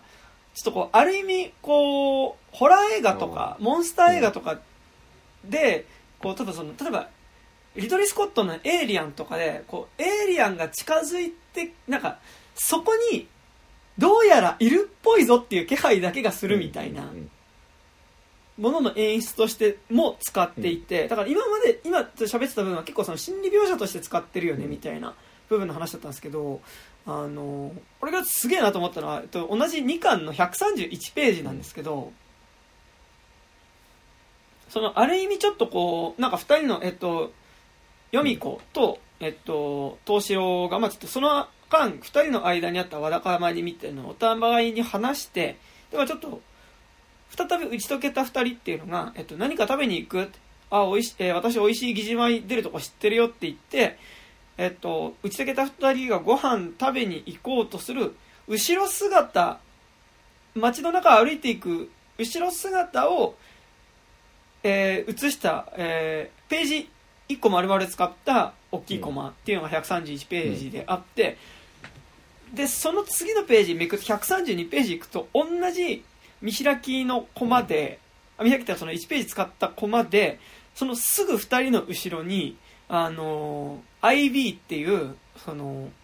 全身がツタになった連続殺人犯っていうのが後ろに忍び寄ってるっていうのが同じ構図でいきなり IB だけがバッて出てるコマになって出てくるんですけどこれはなんかまさにその2コマ連続使いのなんかを使ったなんかこの不気味さの表現というかその不穏さ、そのさっきまでのその131ページではなんかそのある意味こう2人が打ち解けてでなんか良かったねみたいな感じ、まあ、その2人が打ち解けたっていうことがやっぱその半ページ使ったすごい大きいコマで描かれることによって、まあ、なんかある種のそのコマの大きさ自体もある意味その2人の心境的に何かが解放されていく感じっていうかその何か明るい気持ちになってるみたいなのが表現されてるコマの次のコマでそのある意味大きいコマの中だからこそ生まれている空空白みたいなところにバッとこの IB のなんかビジュアルとしてはあのめちゃくちゃあの「アジン」っていう漫画の「アジン」にめっちゃ近いんですけどまあそれが忍び寄ってる、まあ、それが上からダラーッと垂れてきてるのが見えるっていうコマでなんかこれはなんか本当あそっか2コマ連続の使い方としてこういう使い方もあるんだみたいななんかその単純に心理描写としてだけじゃなくてやっぱこういう結構ちょっとこうホラー描写というかまあなんかそのさっき「エイリアン」って言ったんですけどまさになんかこうエイリアンの1作目の、まあ、宇宙船の中でそのどこにいるかわからないエイリアンっていうのがいつの間にか背後にいたりするみたいなのに近いようなあの恐怖描写みたいなのを結構この2コマ連続でそういう手法でも使ってはいてなんかあなんかこの安田かすみさんはなんか2コマ連続使いめっちゃうめえなみたいな。そうですね。それでいうとあのその131ページの前の130ページもかなりこうあの連続のコマを使ってて。めちゃくちゃ、ここでそっちはこう普通に心理描写としてこう2人がの心境が変わったよっていうのをこう連続の2コマあるいは3コマで表現してでその131ページもこれそれの続きとして見えるんだけど1個ページめくると全然かなり不穏な描写になってるっていうこう2つのこう手法のブリッジになっててそこもすごいですね。いやなんか本当に多いですよね、うん、なんかその2コマ連続で使うことによってやっぱりなんかその間だったりとかあるしあとその細かい表情の変化みたいなのも結構これで表せてはいて、なんかちょっと見てたのが少し節目がちになるとかっていうのを節目がちになる前の表情と節目がちになったコマの2つを連続して見せることによってなんかやっぱ結構その漫画なんだけど結構細かい表情による心境の変化みたいなのを結構この漫画はやれてる漫画で、うん、なんかそこはすごいなっていうのめっちゃ思いますねなんか。なんかめちゃくちゃ映像的ですよね、そうなんですよね、そしてまあ僕漫画家じゃないんで分かんないですけど多分作画コストを削減できますよこれ。ああそうっす。違う違う構造いちいち書かなくていいって顔だけ書き換えればいいみたいな感じなんではいはいはい。いやなんかだからすごいでもやっぱそういう多分これ安田かすみさんこれデビュー作なんですかね。もう一個前にね「えー、電波青年」っていうのを書いてるみたいですね、はははは。前後巻なのかな。なんかでもすごいやっぱなんかその漫画としてのリズムがめちゃくちゃあるなみたいなのは、なんか全然素人ですけど僕はなんかそれすごいやっぱ思いますね、うん、なんか読んでて。うんうんうん。ですね。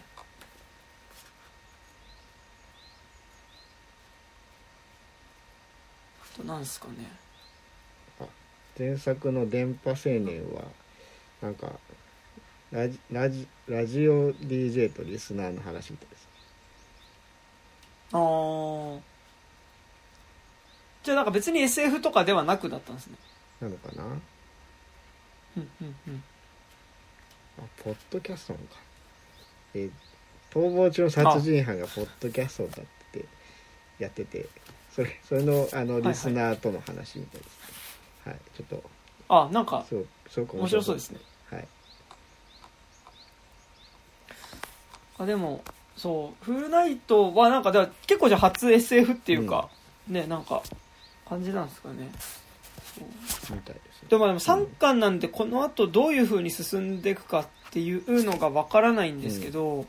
でもなんかおそらく多分この漫画は進むほどに多分この世界の中の割とその格差の構造みたいなのがなんかより出てきそうな感じはすごいしていて、うん、やっぱ割とこうだからなんだろう改めてこの要はもうすでに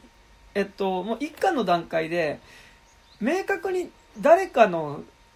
他人の命の犠牲の上に格好好きの普通の生活が維持されている世界になってるっていうことはもう示されてはいるんですけど、もう3巻の最後でどうやらその酸素を確保するために人の体を植物にするっていうだけじゃなくてまあそのそこで木にした人の体を使って家具を作ってる。なそのお金持ちの富裕層っていうのがどうやらそこで人の体から作った木を使って作った家具をコレクションしているっぽいぞみたいなものがちょっと示され、かつなんかそのやっぱり普通の普通に暮らしてる人たちがもう病気になってまあ一応建前としては余命何年とかってなった人が、その体を植物にするっていうことになってるんですけど、なんかどうやら生まれた時からやっぱ植物にする前提で集められた子供たちとかがいるっぽいぞみたいなことも、なんとなく3巻の最後で示されていて、でこの IB っていうのがどうやらそういう子供たちの、まあ割とそのそこから抜け出してきた存在なんじゃないかっていうのがやっぱ示されるところで、さっき言ったみたいにそのさらに東四郎たちの下にいる階層そもそも人生まれてから一度も人間として扱われたことがない人間たちっていうのの存在がちょっと3巻の最後で示されてはいるっていうところで、結構なんかこの IB による連続殺人事件っていうのがこの「フールナイト」って漫画の核になっていくんだとすると結構それを追っていくことによってやっぱりよりこの世界自体の貧富の格差みたいなものだったりとかそれによって維持されているある種の権力構造みたいなものに向かっていく話にもなりそうな雰囲気もあるというのはありますね、フルナイトそうですね、まあ、あとはあのーうんうん。そのえー南極？はいはいはい。ちゃんが、えーまあ、東城に最初探してほしいって言った、うんうんうんあの転化しちゃった女性がこう南極に行きたがってたっていうところがあるので、まあ、そこの南極になんかそういう気候変動的なところを解消する鍵があったりするのかなみたいなところは予想はしますね。なんか結構もう今の段階でまあちょっと貼られてる伏線が結構いろいろあるので、あれですけどでもそうですよね。やっぱそれもやっぱ大きい部分としてありつつなんかなんかそういうなんかこの作品の中での権力構造とまあなんかそれの外を目指すみたいなこととかはまあちょっとある意味「進撃の巨人」っぽいなみたいな感じもちょっとあったりはしてなんか今話してると結構あの漫画っぽいなみたいな感じ他の漫画のこと結構思い出すんですけど、なんか読んでる時はあんまりそれは思わなかったんですが、なんかでもやっぱ結構一個ずつ話していくと結構なんかその他のなんか割と本当にヒット作のなんか要素みたいなのも結構いろいろ感じるところがありますね、うん。なんかね。そうですね。まあうんうんうん。こうあのあえて取り入れてるっていうよりかこう現代的なうんうんうんうん。話、現代的なに通じる話を書こうとしてこうそういう風なところを重ねてるって感じがやっぱしますね。うんうん。そうですね。なんかあと多分意外とそんなに長くひ引っ張らなそうではありますよね。うん、そうですね。まあ10巻いかないぐらいで終わらせそうな感じがしますね。いやなんかっていうのもなんかその一巻のところで、そのえーまあ父親に、まあ、めちゃくちゃスパルタ教育でピアノを叩き込まれて、で、まあ、今はだからその一席10万するようなピアノのコンサートを開いているようなピアニストの女性？から、まあ、その主人公がその木になってしまったお父さんを探してほしいっていう風な依頼を受けて、で、まあ、それを探すエピソードっていうのが出てくるんですけど、なんかあのいわゆるジャンプとかで連載するようななんか漫画って、なんか割と5巻ぐらいまでこういうなんかこの主人公がなんかそのこの世界の中でその植物になってしまったいろんな人の、なんかそれぞれの話とかを解決していくエピソードってなんか大体もうちょっと34話ぐらいやるかなって気がなんとなくするんですけど。一話完結的なやつをね。一話関係するそれこそシャーマンキングの前半のなんかその自爆霊いろんなところにいる霊とかのこう悩みみたいなのとかをやっぱ解決していくパート、なその具体的なシャーマンファイトっていうものが提示される前のシャーマンキングの感じとか,、なんかそういうパートって結構なんか割とやりがちな気がするしなんかそれはそれで結構好きなんですけど、やっぱフルライトもこの最初のピアニストの人の話だけ一個パッとやってもうあとはもう本当に IB 事件に結構やっぱ全振りするので、なんか結構テンポよくいきそうだなっていう感じがしますね。そうですね。まあそういう方向性でね全然あのもっと引っ張れそうですもんね。これこれぐらい腕があれば、うんうんうん。っていうのはね思いますが、まあ、あとでも主人公の寿命があと2年っていうのも結構もうここで明確に決められてはいるので、まあ、そんなに長くはしないのかなっていう気がしますが。そうですね。でだんだんこう植物化も進んできてるんであのねあの 2, 2年に近くなればなるほどもうこう人間的な活動がかなりできなくなっていくんじゃないかっていうところもありますしね、なんかもうすでに3巻ぐらいの段階でやっぱ自分の首のところに静脈みたいな感じでやっぱこうツタが浮き上がってきたりとかはもうしているので、そうですよね、だから IB 的な感じになってきちゃうと、まあそれをこう研究対象として狙う人たちも出てきているし、なかなかこううんうんうん。普通には生きていけなくなっちゃうみたいな展開が出てくるのかなって感じはしますね。なんかでもちょっとそれなんか完全に植物化した人間 VS 人間みたいな感じもなんかちょっと出てきなそうではないですよね、なんか。ちょっとこの後全くわからないですが、そう結構なんかだからでもそういう伏線みたいなものはまあ伏線というか今後ねなんかどっちにもいけそうな感じはめちゃくちゃあるっていうところはね、ありますがね。うんうんうん。そうです。こコマの話に戻っちゃうんですけど、今はいはいはい。あのえっ、とそのフールナイトのこう小学館の紹介ページ見てたら。あの東京グールのこう石田水さんがコメント寄せててですね、はいはいはい。あの1話の67ページの見開き。はいはい。そのえーっとその、まあ、人が死んで植物になったのを背景に東四郎君とはいはい。よみこちゃんが歩いてる。なんであの、えー画面の奥というかあの左側に向かって2人で歩いてるっていうところとあの36ページと37ページ。うんうんで東四郎君がお母さんに追っかけられたところであこの見開きの逆転がすげえって言って。はあは確かに。進行方向が。はいはいはい。確かにううまいなっていう。はいはいはいはい。そう。だからうまくいってた、えー時と、はいはい。あの全く逆の状況になってる。今でこう進行方向が逆になって表現されてるっていうのはかなり巧みだああやばいですねこれ、うん。はいはいはい。はい。でねあのーその67ページの時は、まあ、幼少期の頃は、えっと左から右に進んでたのが、えー大人になってから母親に包丁を持った母親に追いかけられてる時は右から左になってる、進行方向が、逆になってるっていうのはあー、まあ、めあめちゃくちゃうまいですね、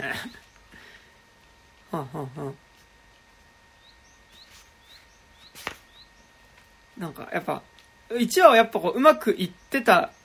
うまくいってた楽しかったまだ幼少期からのやっぱもううまくいかなくなってしまった大人になってからって感じではあるのでこれうまいですね、確かに。そうですね。うんうんうん。でこうあの後半の方はこうあの、まあ、ひ左ページの左の方からこう右の方にあの走ってくるということでこうなんかこうあのページの進行方向と逆になってるんでかなりこうあの見た目的にも追い詰められた雰囲気が出ててすごくいいですうよね、んうんうん。お母さんの顔がめちゃくちゃ怖いんですよね。なんか。あのアイアムアヒーローのジョブみたいにですよね。なんかでもやっぱあとこのなんかこうそれこそクローネンバーグじゃないですけど、なんかやっぱこう植物と機械となんか人体が混じり合ってくみたいうん。なビジュアルっていうのは、まあなんかこう直接的ではないにしろやっぱりこうサイバーパンクっぽいビジュアルでもあるんですよねなんか。あとまあ街が割とこうネオン街っぽいところが強調されてたりする部分も含めて、うん。結構ルックとしては割とサイバーパンクっぽいうん雰囲気はありますよねなんかそうですまあ近未来の描写としてそういうのがかなりこう一般化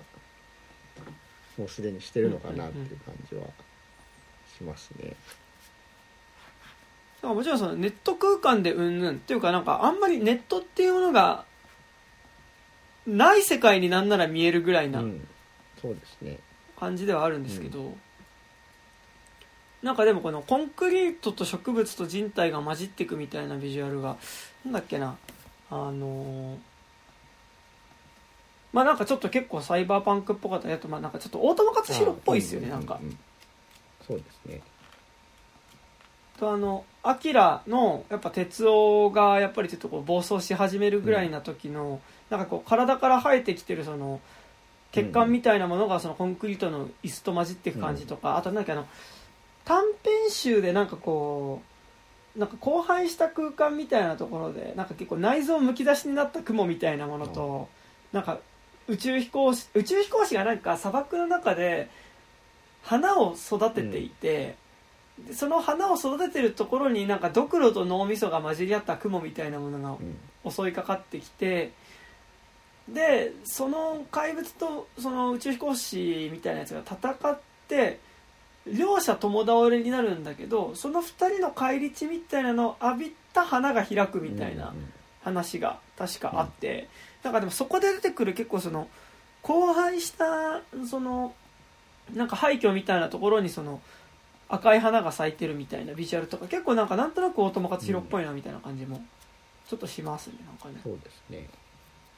うんうんあと、この漫画で面白いなと思ったところはい色使いですかね。うん。あんまり、まあ、今今時の漫画でこうカッターで貼るみたいなことあんまないと思うんですけどあのあんまスクリーントーン的なの使わないで結構ベタとうんか、あのこう服服の黒くするのもこう結構手であのいっぱい線描いてあの黒くしてるみたいなところがすごく多くて。うんそうですね。あと夜がやっぱ本当に真っ暗なところはすごく独特ですよね。なんかやっぱでもその光が差さないからこそやっぱりなんかその街灯の明かりで明るいみたいなのが結構なんかやっぱすごいうん。強調されてはいてなんかそれこそさっきの2巻のその2人が由美子とあの敏郎がなんとなくこう気まずさから、まあ、お互いに打ち明け話をしてみたいな、ところの街角の明かりの感じとかっていうのはやっぱ結構これはこれなんかなんだろうちょっとこうちょっとあれですけどなんか台湾映画の夜っぽい明るさというか。あれですよね。エドワード・ヤン感ですよね。エドワード・ヤンっぽいですよねなんか。本当エドワード・ヤンのって感じはな夜んかすごい。真っ暗ですからね。だからそこで街灯がなんか灯ってる時にそこだけ明るいみたいなのあるじゃないですか、結構なんかその感じはすごいまあ街がなんとなくやっぱりちょっとこう少しさっきのサイバーパンクっぽいじゃないですけど、まあ、なんとなく台湾とか、あっちの雰囲気もあるっていうのはあると思うんですけど、なんかでもこう夜のなんかこのまあ実際は夜なのか昼朝なのかはもう分かんなくなってるわけですけど、でもなんかこの街灯の明かりの明るさの感じっていうのは、なんか割と結構エドワード・ヤン、台湾映画っぽいなみたいな感じですごいしますね、うん。なんか。うんうんうん。ですかね。ちょっとまだ、なんかありますか？うんそうですね。まあちょっとまだねあの話が見えてきたかなぐらいのところなんでなかなか、うん。うんうんあの難しいところはありますけど。うん。いやでもこう今のうちから追っかけといて損ない漫画だと思いますね。ですね、なんかちょっとまた改めてちょっと完結したりとかある程度進んだらまた話とかまたやりたいですが。すね。うん、ぜひぜひやりたいところです。なんか3巻の段階でやっぱりすごいあうめえなっていうのと、なんかこうやっぱり描いてる世界観だったり設定みたいなもののやっぱこう現代性みたいなのがめちゃくちゃある漫画なので、うん、うんうんおすすめですね、うん、うん。そうですね。ですかね。うん、結構話題になりそうな感じがうんうんうん。しますんで、ぜひぜひって感じですね。うんうんうん。ですね。じゃあそんなとこですかね。はい。はいじゃあありがとうございました。はいはいなんか告知とかありますか？えー、とはいあのえー、肉汁さんと同じようにあの「ロイラジ」というポッドキャストをやっておりまして、はいまあ、主に映画のことを話すポッドキャストになるんですけど、えーおまあ、あの Spotify とかあの Apple ポッドキャストなどで配信しておりますので、えーまあ、ひらがなで「ロイラジ」と検索していただければですね、えー出てきますのでぜひぜひ聞いていただければなと思います。ぜひぜひ。はい、えーそして、えーこの番組では、えー現在お便り募集しております。えっ、とまあなんか、えーこの番組の感想とか、えーあと今度えっ、と3月の26日に「えーザ・バットマンで」えっと収録をすることが決まりましたのでもしあのザ・バットマン見たよっていう人いたら感想のメールとかをいただけると嬉しいです。えーアドレスとしましては 29.tiz.gmail.com、29は数字です。えー 29.tiz.gmail.com までメールを送っていただくか、底辺文化系トークラジオとか、29歳までの地図とかで検索すると、このラジオのツイッターアカウント出てきますので、そちらにある DM フォームから送っていただいても結構です。というね、はい。感じでね。ロヤジもはい。ザバットはメール募集しておりますので、あはい、あの同じ内容でも構いませんのでぜひ送っていただければあぜひぜひ。と思いますやっぱちょっと気になりますよね、ザ・バットマン。ザ・ザ・バットマン、なんかちょっとすごい怖いのが、なんか予告でなんかちょっとこう、ジョーカー出るっぽい雰囲気出してるじゃないですか。はいはいはい。まだ見てないんですけど。俺、あそこにいるのが俺、ホアキン・ジョーカーだったら結構、おいおいおいって感じはめっちゃしそうな気はしているのですが、うん。出してほしくはないですね。でなんかそこはつなげないでって感じはめっちゃするんですけど、いやでもなんかメンツ的にやっぱダークナイトあだだだバットマンリターンズ的なメンツなので、まあ結構すごい楽しみではあるん最ですが、近あのバットマンの目の周り黒くするやつあのエモアイシャドウっていうのらしいのを知ってなんかフフってなりましたえねなんですかそれ？そう。そそうなんですか？あのなんだっけあのエモパンクスクリーモとかのあのはいはいはいバンドのボーカルとかよくやってるあの目の周り黒くするようなやはいつなんであの？エモアイシャドウっていうらしいですよ。なんかなるほど。あの今までのバットマンだとあのあの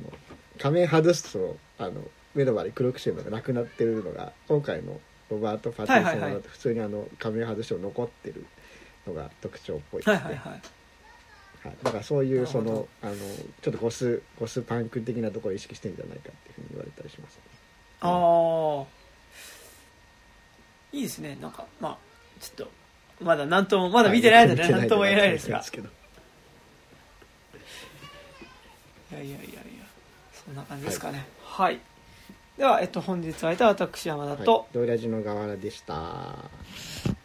ありがとうございました、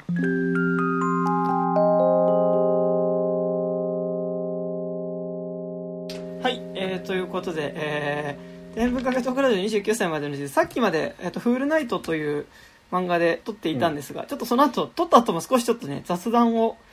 少し河原さんとしていて、まあ、その中でちょっとうん。なんかタコピーの現在の話しようかっていう話になったので、ちょっとタコピーの現在の話をしようかなっていう感じなんですがね。まあなんかタコピーの現在は、なんか、えっ、と、最近やっと単行本が1巻出た漫画で、えっと、今、ジャンププラスで、えっと、連載をされて、アプリでね、うんあの、読めてる、読める漫画ですね。で、まあ、あらすじが、えっと、これ今、ジャンププラスのあらすじですが、えー地球にハッピーを広めるため、えー広めるため、えー降り立ったハッピー星人タコピーは、笑わない少女静香ちゃんと出会う。どうやらその背景には学校のお友達とお家の事情が関係しているようで、てんてんてんてんてん。無垢なタコピーが知られざ、えー知る、えー知るざらついた現実とは、衝撃のヒューマンドラマ、ここに開幕ということで、えータコピーの現在なんでございますが、まあ結構なんかなんだろう、やっぱ、割とここのところ SNS ですごい話題の漫画、うん。ですよね、うん。タコピーは、ね。なんかちょっと僕もちょこちょこ読んではいて、まあそのタコピーっていうなんかこう、まあ本当にタコみたいなビジュアルの、うん。なんかこういろんな秘密道具を出してくれる、うん。まあその宇宙人がまあいてでまあその彼がえっと、静香ちゃんっていう女の子のために何かしよう、まあ、その静香ちゃんがなんかそのハッピーになれるようにその彼女の学園生活をねあの小学校でのこう生活をどうにかしていこうってしていくんだけど、まあ、そこで描かれる、まあ、その静香ちゃんの現実っていうのが、まあ、結構かなりハード、まだその小学校のクラスの中でいじめられていてでその静香ちゃんのお母さん水商売か水商売をしていってで学校でいじめられていって、ででもどうやらそのいじめを苦にして、まあ、いじめプラス貧困で、まあ、かなり過酷な状況にあるっていうことがまあ明らかになっていて、うん、でかつ話が進んでいくとその静香ちゃんをいじめている、えっと女の子、うん、えっと何ちゃんだっけ？えー、静香ちゃんをいじめている女の子が、えー、えー、っとなんだっけなすいませんね。全然出てこないあマリナちゃんとかあとその静香ちゃんをどうにか助けようとしてる男の子とか、まあ、それぞれの出てくる男の子登場人物たちの結構家庭環境それはそれで結構みんな、ある意味なんかこう、まあ、毒かなりの毒親だったりとか、そのまあ、家庭崩壊みたいなことになったりとかするみたいな状況が結構描かれていてなんかそのすごいポジティブなタコピー以外はもうかなり絶望的な状況っていうか、うん、まあそのものすごいこう過酷な状況に追いやられている子供たちの姿っていうのがまあ描かれるのがタコピーの現在という漫画なんですが、うん、まあそれがすごいまあ話題作で、まあ、僕も一応ちょっと毎週金曜更新されるたんびに読んではいるんですが、うん、まあ結構さっき今その河原さんと話してたのがなんか、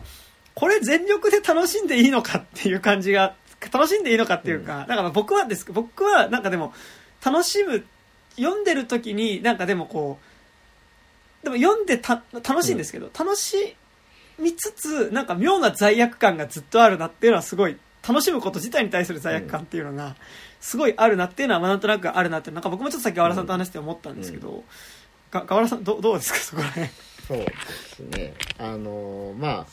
えー、なんでしょうね。これあのこうキューベイが邪悪じゃないまどかマギカみたいな話だと思うんですけど、はいはいはい、あのそのななのでこうタコピーがいろんな秘密道具使ってあのこのそのひどい状況にある子供たちを救おうとするんだけど毎回悲惨な結末になってこうループしてやり直すみたいな話になっていくわけなんですけど、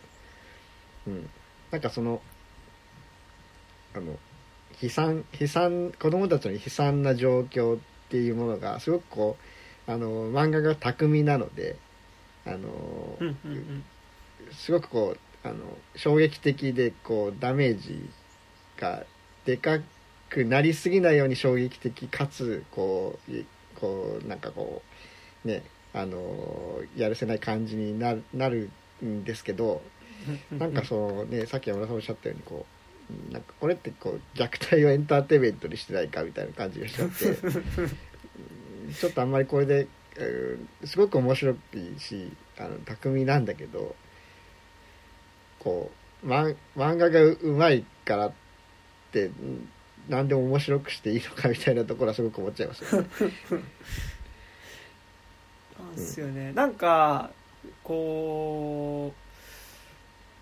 ちょっとそうとも違うんですけど、なんかでも本当にこれが面白く描けてしまってることの問題っていうのはめちゃくちゃ僕もある気がしていて、なんかこう、だし、なんかやっぱこう話としてはめっちゃ巧みな気がするんですよ。でもなんかやっぱその、静香ちゃんをいじめてたまりなちゃんの方にも、の家庭にも問題があって、うんなんならまりなちゃんの家庭はその静香ちゃんのお母さんがそのまりなちゃんのお父さんと付き合うことによって崩壊しているっていうこととかが、まあ、結構示されてでかつその今度静香ちゃんを助けようとする、えっと、男の子がなんで静香ちゃんを助けようとするかっていうと彼は今度家の中でそのものすごい勉強ができる兄と比べられてその母親から、まあ、ある意味出来損ないのような扱いを受けているっていうことに対する劣等感があったりするっていうようなことが、でもなんかこうそれぞれが描かれるわけですけど、なんかまずこうなんかいやこんなにみんなが不幸なことねえだろっていうことではないんですけどなんかそこで静香ちゃんがこういじめられていることの原因には実はこっちのマリナちゃんの家ではこうでっていうところでのつながり方があまりにもうますぎて、なんかこうそこで起こってる悲惨さっていうのがなんか本当にさっき河原さん言ったあれじゃないですけどなんかこう、この悲惨さをなんかこうのこう関連の仕方がなんかすごいうまいんですよ。なんか僕それは僕はそれはすごいうまいうまいと思ってて、でもなんかこのここで起こる悲惨なことっていうのがなんかこかこんなにうまくつながっていくなんかそのうまくつながっていき方はなんかエンタメとしてよくできているうまくつながり方な気するんですけど、うん、なんかそこでそううまくつながってしまっていいのかというか、うん、そうですね。なんかそこがつながることの面白さがめっちゃあるんですけど、うん、なんかでもそれは本質的になんかここで目の前で起こってることに対してなんか作品が向き合うっていうなんか結構読者としてなんかこれ楽しむことっていうのがなんか真摯に向き合ってないんじゃないかっていう気がすごいする。そうですだからっていう。あの、うん、えー、すごく巧みなんですけどあのこう、大人たち親が結構こう、はいはい、極端に描かれているというかはいはい。あのまあこういう状況はまあありそうだよねってちょっとあのこのこういう境遇に置かれてる子供たちはいそうだよねっていういうあのあのリアリティの全体を担保しておきながらあの親がちょっともう半分ちょっとおかしくなってるというかあのでまともな人間として描かないことによってこうあのフィクション味を強くしてるというかあの読者は結構安全圏に置いているような感じになっていて。うんまあ、そこを描きたいんじゃないかもしれないですけどあのこれでこう親もこう複雑なこうキャラクター性を持っていたらもっともっとこう、うんうん、あの読んでられない話になっちゃうと思うんですけど、はいはい、こうそこを極端なこう、まあ、うん、言っちゃえばこう理解できないようなあの存在にすることによって、うんうん、あのこう不幸な境遇に置かれている子どもたちのこうあのこう輝きがこう増してしまうことっていいの？みたいな、うん。そうなんすよね、うん、だしなんかでもこうこういうなんかある種の不幸さみたいなものを過剰な不幸さみたいなものを楽しむっていう楽しみ方それはいいか悪いかは別にしてなんかそういうものは一つあると思うんですよ、うん、なんか作品のものとして、うん、なんかでもやっぱここに対してはそのタコピーっていうキャラクターのファンシーさっていうのが、なんかそこの難難しさも結構ある気はしていて。だからまあ僕結構話的には僕タコピー読んだ時最初思い出したのがやっぱ平山夢明の「あの無垢の祈り」まあそのまあめちゃくちゃ虐待されてる少女っていうのがまあある意味その街にいるそのやってきたまあ超連続殺人鬼によって、まあなんか救われるっていう話が無垢の祈りですけど、なんかこう無垢の祈りはとなんかそのやっぱ最初静香ちゃんがいじめられてる状況でのタコピーがやってくることってなんか結構僕はで特にやっぱその後半行くに従ってやっぱその静香ちゃんがやっぱよりその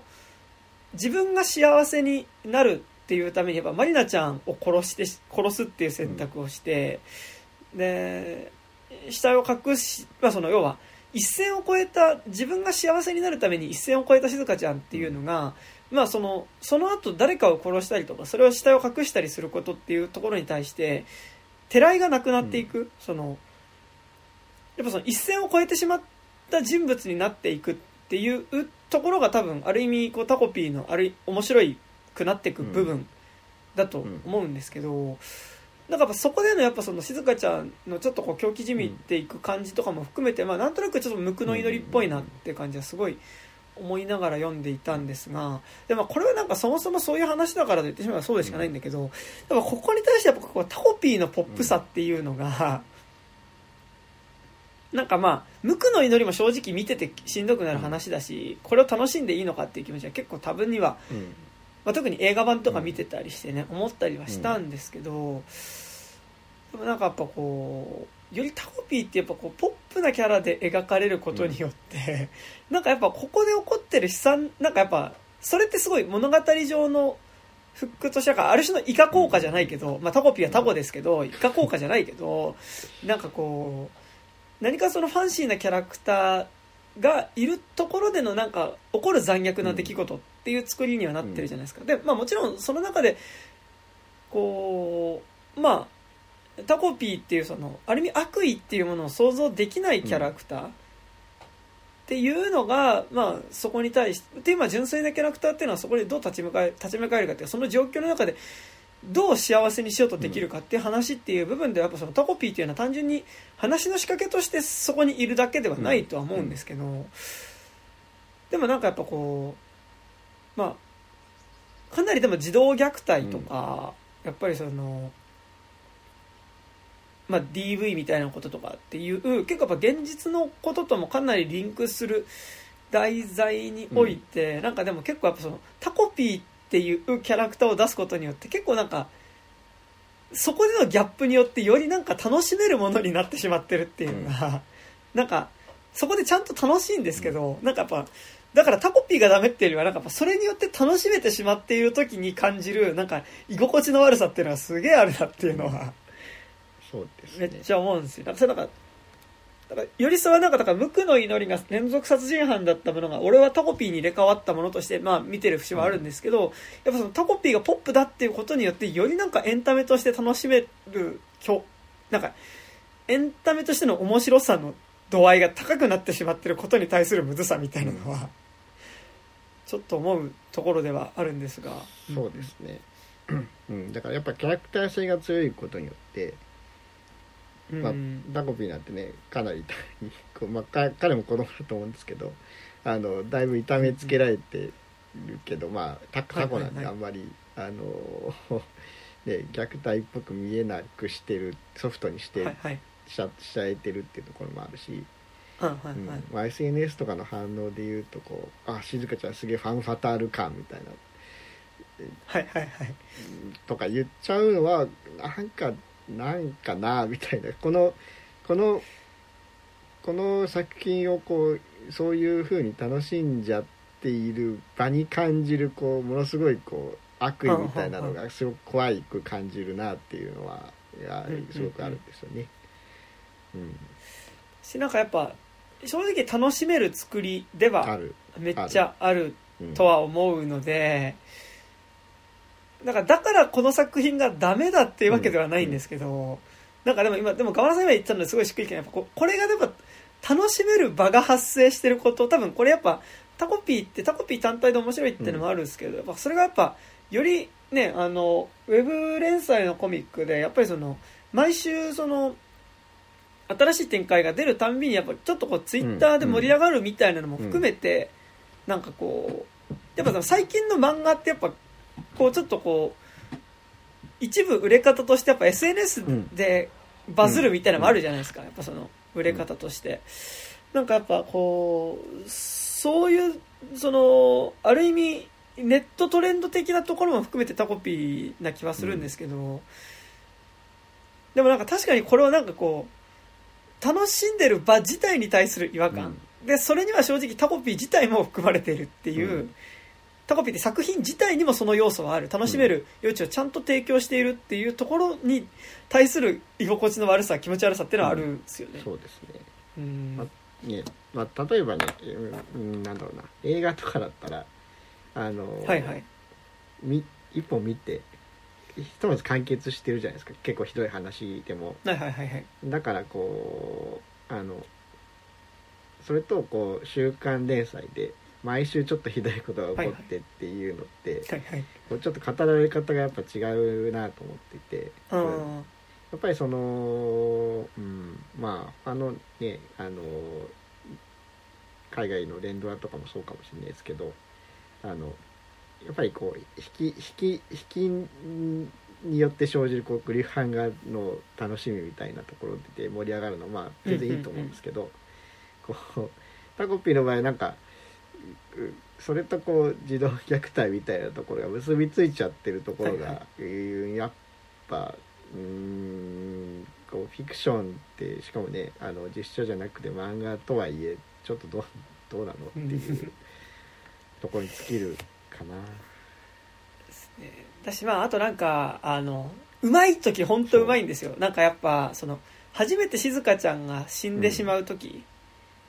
に、そのいやタコピーのそれまで静香ちゃんはタコピーがこの道具使えるよみたいな感じでその都度こう道具を目の前で使うことを使ってごらんみたいなことを言うんだけど、まあそのずっと使うことを拒否してた静香ちゃんっていうのが仲直りリボンっていうのをタコピーが出した時にじゃあそれ貸してって言って仲直りリボンを、まあ、手に取って「あよかったピー」みたいなことをタコピーが言ってると、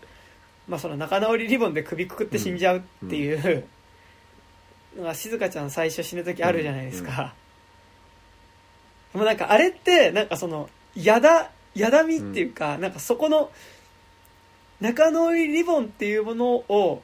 全員でタコピーが渡してその結果首つって死ぬっていうのって、なんかこうなんだろうこう話としてのやだみのこう持ってき方がめっちゃうまいんですよ、うん。なんか。あ漫画としてはめちゃくちゃ面白いしめちゃくちゃうまいんですよね。そう。なんかでもうまいねって感じなんで、あいやううんまいねみたいな。この死に方うん。うまいねって感じするんですけどなんかいやなんかそのなんかいやなんかそのなんだろうなその嫌なエンタメっていうのがあるんだなっていうのをやっぱ改めて思って、なんかこうこれは結構この番組で結構何回も嫌ななんか結構何回も言ってしまってるのであれですけど、やっぱ僕すごいうつ映画っていう言葉がすごい嫌いなんですよ、なんか映画表紹介するときにはうつ映画っていうかうつ映画的な紹介の仕方、なんかその例えばその例でそのダンサー・イン・ザ・ダークってうつ映画だよねみたいな言い方がまあすごい嫌いで、っていうのはなんかそのダイサザダンサー・イン・ザ・ダークを見終わった後の、結構何とも言えないその感情っていうのを、なんかあの感情ってもうちょっとなんかこうちゃんと言語化すべき感情というか、なんかその映画見終わった後になんかこうハッピーエンドとかじゃないね。いわゆるあよこう綺麗に終わる映画じゃない何とも言えない感情が残されうんた映画を見た時になんかあこの何とも言えない感情っていうのをなんかこうちゃんと言語化していくことっていうのが結構なんか映画見ることの楽しみだったりとか、豊かさな気はするんですけど、なんかそこに対してやっぱうつ映画って言っちゃうと、なんかもうそれで「ダンサー・イン・ザ・ダーク」を見終わった時に自分の中に発生した感情をなんかこう言葉にするのをなんかもうそれでやめてしまえる、うんなんかああダンサー・イン・ザ・ダークうつ映画だったわみたいなことを言ってしまうとなんかもう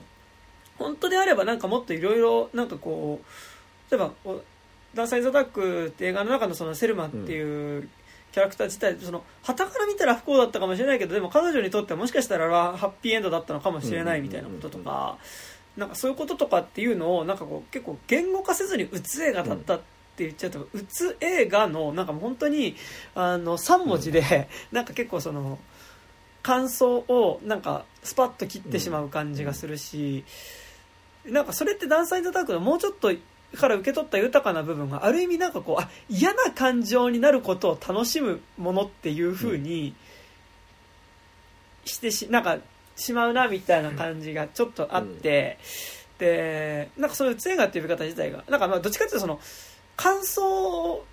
なんかもうちょっとこう複雑な感情が芽生えたはずなのにそれを言語化することをなんかこうオミットしてしまうようなものとして僕は嫌だなって思ってた部分が、うつ映画の表現ってっていう言葉の表現に関してはあったんですけどでもなんか同時にやっぱタコピー見た時に、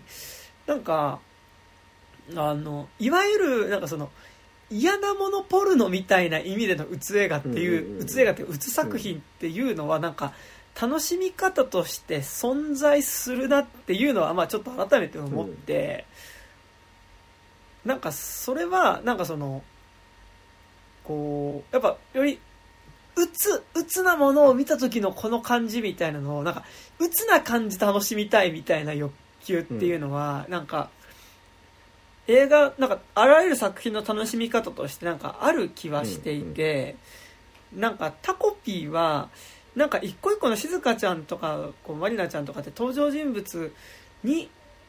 対してどういう解決策を示そうかっていうよりはなんか今のところですけど、なんかあのその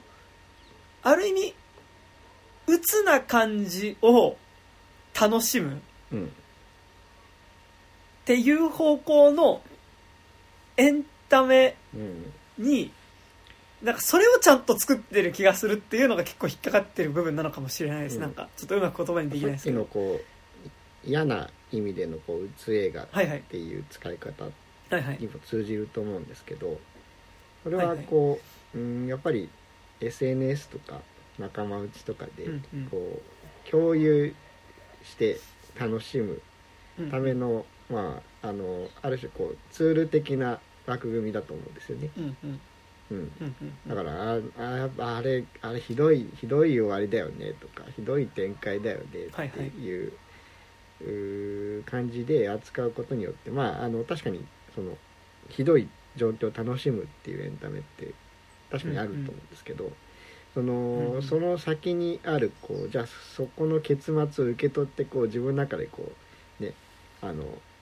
熟成させる楽しみっていうのはちょっと置いといて、そのじゃああれひどいよねっていうのが優先されすぎるう嫌いがあるといううんか、うん。うん。まあそれってある意味俺たちこうファニーゲームの2人組になってでかみたいな、はいはいはい。あそうそう。うんうんうん、やっぱやっぱそういう嫌みなんだろうなっていうふうなのは思いますね。まあ、あと、まあ、そのさっきのそのそのタコピーの感想をつぶやくっていう場も含めてタコピーっていう意味で言うと、なんかやっぱそのあまりにもミーム化する速度が速すぎる、うんそのやっぱこう一話一話のその正直ショッキングさっていうのが大きいから、なんかやっぱりこうもう一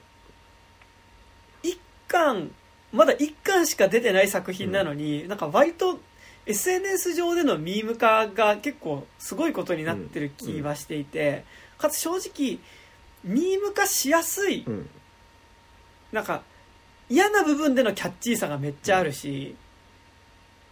キャッチーさがある嫌な部分っていうのがなんかめっちゃあるし、で、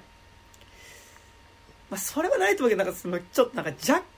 なんかもう分かんない。のがこうミーム化することを見越してこうなのかみたいな感じもちょっとする。ししてしまうところも俺はあったりするみたいな、まああると思いますよ。特に最近のジャンプ結構そういうところでやってると思うんで。なんかね、それはすごい嫌だなっていうのと、あとなんだろう、こう、やっぱね、俺正直、主人公が子供だ、だからこそよりやだみっていうのがブーストしてるっていうのはもちろんあるんですけど、なんか子供主人公でそれをやってるっていうのがさらにやだみではある気はするんですよね。なんかね。うん。原がねあの言い方難しいですけど結構フェティッシュなので。あ、ううんんうんうん。う。ん。あの、うん、若干こう性的な目線も感じるというか、うん。あの 子供をいいじめるところにそういうところも感じるようなところも若干なくはないので、うんうんそこでえーそこを置いといて盛り上がっちゃうのはこうやっぱすげえもやっとするなっていうのはありますね。うんちょっとあの、ちょっと違うんですけど、やっぱメイドインアビスとかにも近い感じしますよね。なんかその、うんやっぱ、傷ついて、なんかこう、まぶたの上に絆創をこう、でっかい絆創をこうまぶた、目のところに貼ってたりとか、なんかその、もう、殴られた後の弱ってる姿が、なんか、色気があるような感じみたいなのって、まあまあなんか言い方、むずいですけど。よヨナ的なジャンルのあれでしょ。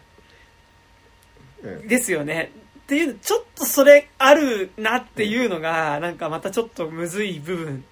うんではあり、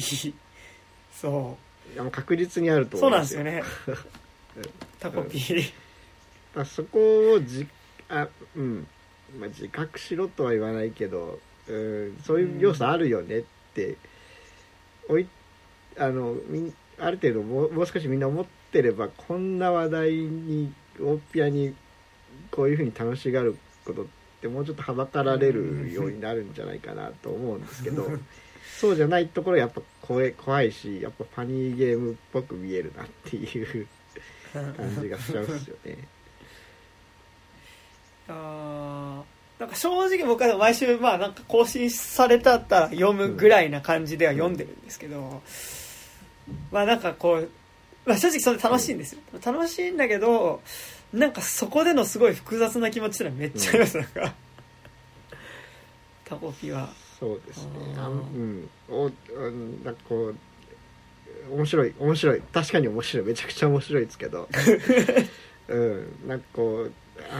ああんまりこう、これを褒め、無邪気に褒めたたえるのははばかられるっていう感じですね。なんかやっぱだからプラスに乗ってるっていう感じもめっちゃあると思うんですよ、うんうんもうこれはまあ絶対多分ジャンプ本誌にはの載せられないだろうし、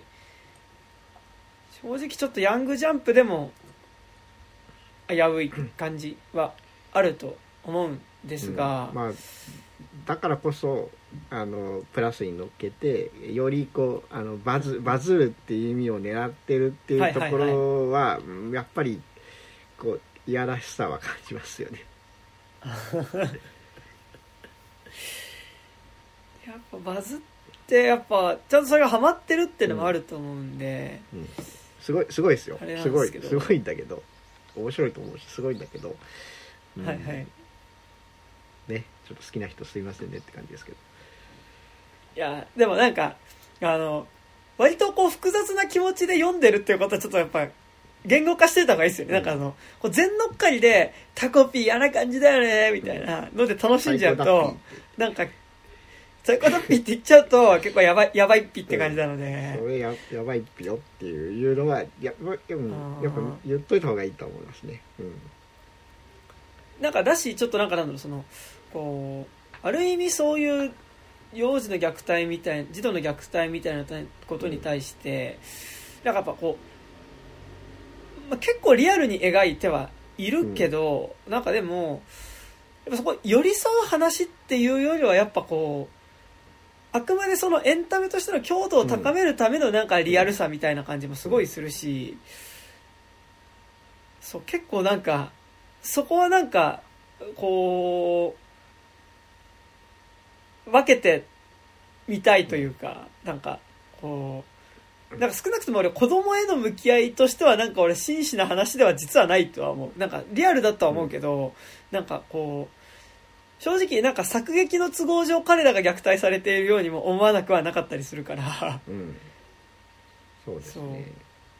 う。ん、まあだからうん。そうですね。あの、まあ、虐待するために生まれてきたキャラクターですからね。うん。うん。ね。あ難しい。タコピー、うんうん。まあ、あの多分もうすぐ最終回なのかな、うん、のあーはいはいはい。ま3月12日ですけど、はい、2022の3月12日ですけど、まああの最終回でうんですけど。でいろいろまああのもうちょっとこうポジティブな結末になるかもみたいな雰囲気は、まあ、若干見えてるところはありますけど、うんうんうん。そうなったとしてもうんうん。で前からちゃんといい着地できるんだと思うんですけど、うんうん今言ったことは別に変わらないと思うので、うんうんうん。いやなんかそれすごいあるっすよね。なんかあのー最終的にこう主人公たち登場人物たちが不幸なめひひどい暴力に遭う、なんかこうめちゃくちゃひどい暴力描写だったりとか、なんかこうなんか、まあ、ひどい暴力描写が例えばこう結構こう作品のなんかこうめちゃくちゃ目を引くものとしてあって、ででもそこでひどい目に遭った主人公たちが最近最終的にその暴力を振るってきた相手を倒したりとかある意味なんかそこで暴力を振るわれたことに対して自分なりにこう決着をつけられる終わり方をするうん。話だったとしてもなんか正直観客としてはでもそこでの暴力描写自体をのシーンはなんかそこでの暴力描写として楽しませるものとして作ってうん。いれば、なんか正直そこがを楽しむっていう感情自体はあったよねっていうか、なんか、えーすげえ言い方むずいですけど例えばなんかそのなんかあのー昔のこう女性主人公のなんかやっぱこうなんかレイプされてリベンジするみたいな話あるじゃないですか、なんか例えばなんか、えー違うか。ドッグビル。とか、なんか、あの、まあ、ちょっとロマンポルノ的なあれですけど、あの、なんかスーパーレディワニ文書っていう、まあなんか麻薬捜査官の女の人っていうのがヤクザに捕まって、まあ強姦されて、その後まあなんかそこでリベンジしていくみたいな話とか、あとまあ助手誘いとかも割とそんな感じか。なんかこう、一回こう、なんか強姦された女性キャラクターっていうのがある意味その強姦した男たちに復讐していくみたいな話って結構あると思うんですけどでもなんかそそういう映画とかもやっぱそこで復讐することによってなんかこう正義はなされた感じはしてしまうんだけどでもやっぱり映画として見た時にでもやっぱりここでのレイプシーンってなんかめちゃくちゃなんかそのそれ自体を楽しむものとして作ってるよねみたいなそうですね。のはある気がしてて、なんかタコピーもなんかいい終わり方をしたとしても、なんかそれぞれここで出てくる子供たち全員に何か救いがある終わり方をしたとしても、なんか正直静香ちゃんがいじめられてたりとか、なんかまりなちゃんがお母さんに殴られてたりとかしたり、あとその、なんかあの男の子、男の子が、守くんか、守くんだっけな、男の子が、なんかやっぱこう、家でさ、そのお母さんにあんたもういいわみたいなことをさ、言われたりしてる姿を見て、た時になんか正直それを楽しんでいた暗い感情っていうのは多分あるはずなので、そうでも河原さん言ったみたいになんかそそれはなんか別にハッピーエンドで終わったからとしていいなんかじゃあそこも OK みたいなことではないよねってのは思いますね、なんかね。家庭としてそこを楽しませるっていう過程は確実に踏んでいたので、うん。うん。あのすごく嫌な描写として、はいはいうんうん嫌で見てる人にもこうダメージを負わせる。あの、えーうんうん。エンターテインメントとしてのこうひどい展開ではなくて本当にこんなひでえこと起こってんだよっていう風な意味での描写では全くなかったのでどちらかというとやっぱりこうひどい描写のでエンターテインさせるっていう方向だったので、うん、そこ終わり方がエクスキューズになるとは思わないですね。うん。いやー そうなんですよね、あー。ちょっとなんかだからやっぱまあ多分そういうこと言ってる人も全然トコピーいる気はするんですけど、でもなんかやっぱこう SNS でパッと見たところのやっぱり盛り上がり方が、うわひでえこと起こってるぜ今週のタコピーみたいな、なんかなんか最低で最高うん。みたいな感じのやっぱ感想がすごい多い気はするので、なんかそこはちょっとやっぱねあの読んで楽しむにしてもちょっとおーちょっとでもここで楽しんでること自体どうなのっていうことのエクスキューズは持ちながら見た方がいいかなって気はなんとなくしますよね、そうです。なんかね、まああのこういうふうに思ってる人もうんうん。まあ全然いると思いますけどやっぱりうん可視化されないんでね。うん。あのはいはいはいでわざわざねそう楽しんでる人たちに対してそんなこと言っても喧嘩になるだけだし、うんうん、だから余計にこだからうんここうあの、はいはいそういう意見がばっかりこう拡散されていっちゃうっていうところはあると思うんですけどね。だからそれこそでもやっぱタコピーを指して「うつ漫画」とか言うだけではなくて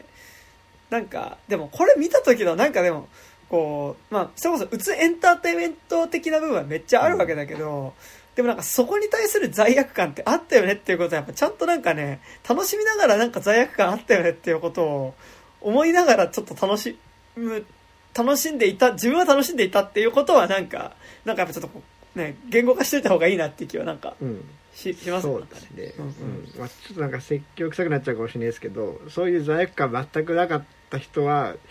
ちょっと考えてみてもらいたいかなって思いますね。なんあでもむずいしなんか僕あとメイドインアビスとかもめち結構好きなんですけど、うん。僕めちゃくちゃ結構好きでなんかまた今度新シリーズ楽しみ新シーズン楽しみなんですけど、まあ、メイドインアビスもねまあなんかやっぱちょっとそこの要素はあるっちゃありますからねやっぱね。あのよヨナ的な部分っていうのはやっぱりそうですね。あったりはするので、あー。うん難しいですね。なんか結構なんかそのやっぱある種のフェティッシュだったり、ちょっとこう特殊なもんなんかこうまあ割とこうアンダーグラウンドな表現だったり、あのーこうフェティッシュさみたいなのが割となんかこうちょっと大きい話になっちゃうんですけど、なんかやっぱこうオタクっていうことが市民権を得た時に、結構なんかそういうものもなんかこういつの間にか普通のものとの中に入ってる気は結構していて、普通にみんなが見るものの中に入ってる気はしてて、なんかそれってアンダーグラウンドそうこれなものとして見ていた時とかは、なんか好きな人同士でそれを見ていた時とかっていうのは、なんかなんかもうちょっとなんかこれはなんかちゃんとなんかねその R18 って書いたのれんの向こう側に置いてあるものだよねっていう感覚って、ちゃんとみんなあった気がするんですけど、なんかそこの R18 ののれんの向こう側にあったものをちょっと薄めたものっていうのが、薄めた要素みたいなのが結構割とみんな普通になんかこう一般に見るものの作品の要素の中に入っちゃってることのなんか危うさというか、なんかそれをなんかこう普通のこうエンタメのものとして楽しんでしまう危うさみたいなのはちょっとあるなみたいなのは少し思う部分。そうではね。なんか？うん。まあだからね今のこううんそういうオタク的作品の源流うん。って結構その2000年代前半のこうエロゲー文化の,、はいはいはい。あの系譜にあるのって結構強いかなと思っていて、でそういう人たちはこうエロゲーからこう、ラノベとかあのアニメの脚本とかにこう進出してきた中でいろいろそういうのがこう広まっていったっていうところもあると思うので、うん。まあ、全体がそういうそういう感じになってるっていうところはあると思うんですけど、まあ、別にそれはそれでいいと思うんですけど、あのちょっとこれか過剰じゃない？性的な部分で過剰じゃないとかいうところに対してのこうそういうものが一般的になりすぎたことによってこう、うん、まあそういうものに対しての批判が許されないわけじゃないんだけどあのそこのぶつかりがこうかなりひどくなっているなっていうところはあると思っていて。うん、うんでその内側にいる人たちはそれもああのどこが言われてるのか全く分からなくなっているっていうところがすごく問題かなと思いますね。うん。うんうんしなんか多分そのこれってもともとエロゲーとかなんかやっぱそういうとこの文脈の先にあるものだよねっていう流れ。自体を多分全く知らないでトコピ読んでる人の方が多分多い気はしていて、なんかだから多分そのさっき今俺と河原さん話しててやっぱこうリョナとかそういう文脈っていうのってなんか今話として出てきたじゃないですか、でもなんかそのリョナっぽい感じあるよねっていうこと自体、多分なんかすそれを思う人と、思わずにタコピーは受け取ってるけどでもなんかあなんか嫌な感じって言ってるのの中にあるその嫌だけどなんかいいこれおもろいって思ってるものの中にあるその感じっていうののもなんかそのやっぱそれが「リョナ」っていう言葉で言えるか言えないかっていうのは結構大きい気してて、なんか「リョナ」って言うとなんかこうあなんかやっぱそういう文脈の危うさってあるよねっていうか、なんかそのっていうことでちゃんと言える気はするんですけど、なんか無ひなんかこうあでもなんか今話題になってるものっていうふうになんかやっぱオタコピを見てしまうと、なんかこうそこでのやっぱこう虐待シーンにあるある種のこうちょっとこうフェティッシュさみたいなものを、なんかはっきり言語化せずになんかでもなんかそこでのフェティッシュさ自体はなんかいつの間にか受け取ってしまってるみたいな。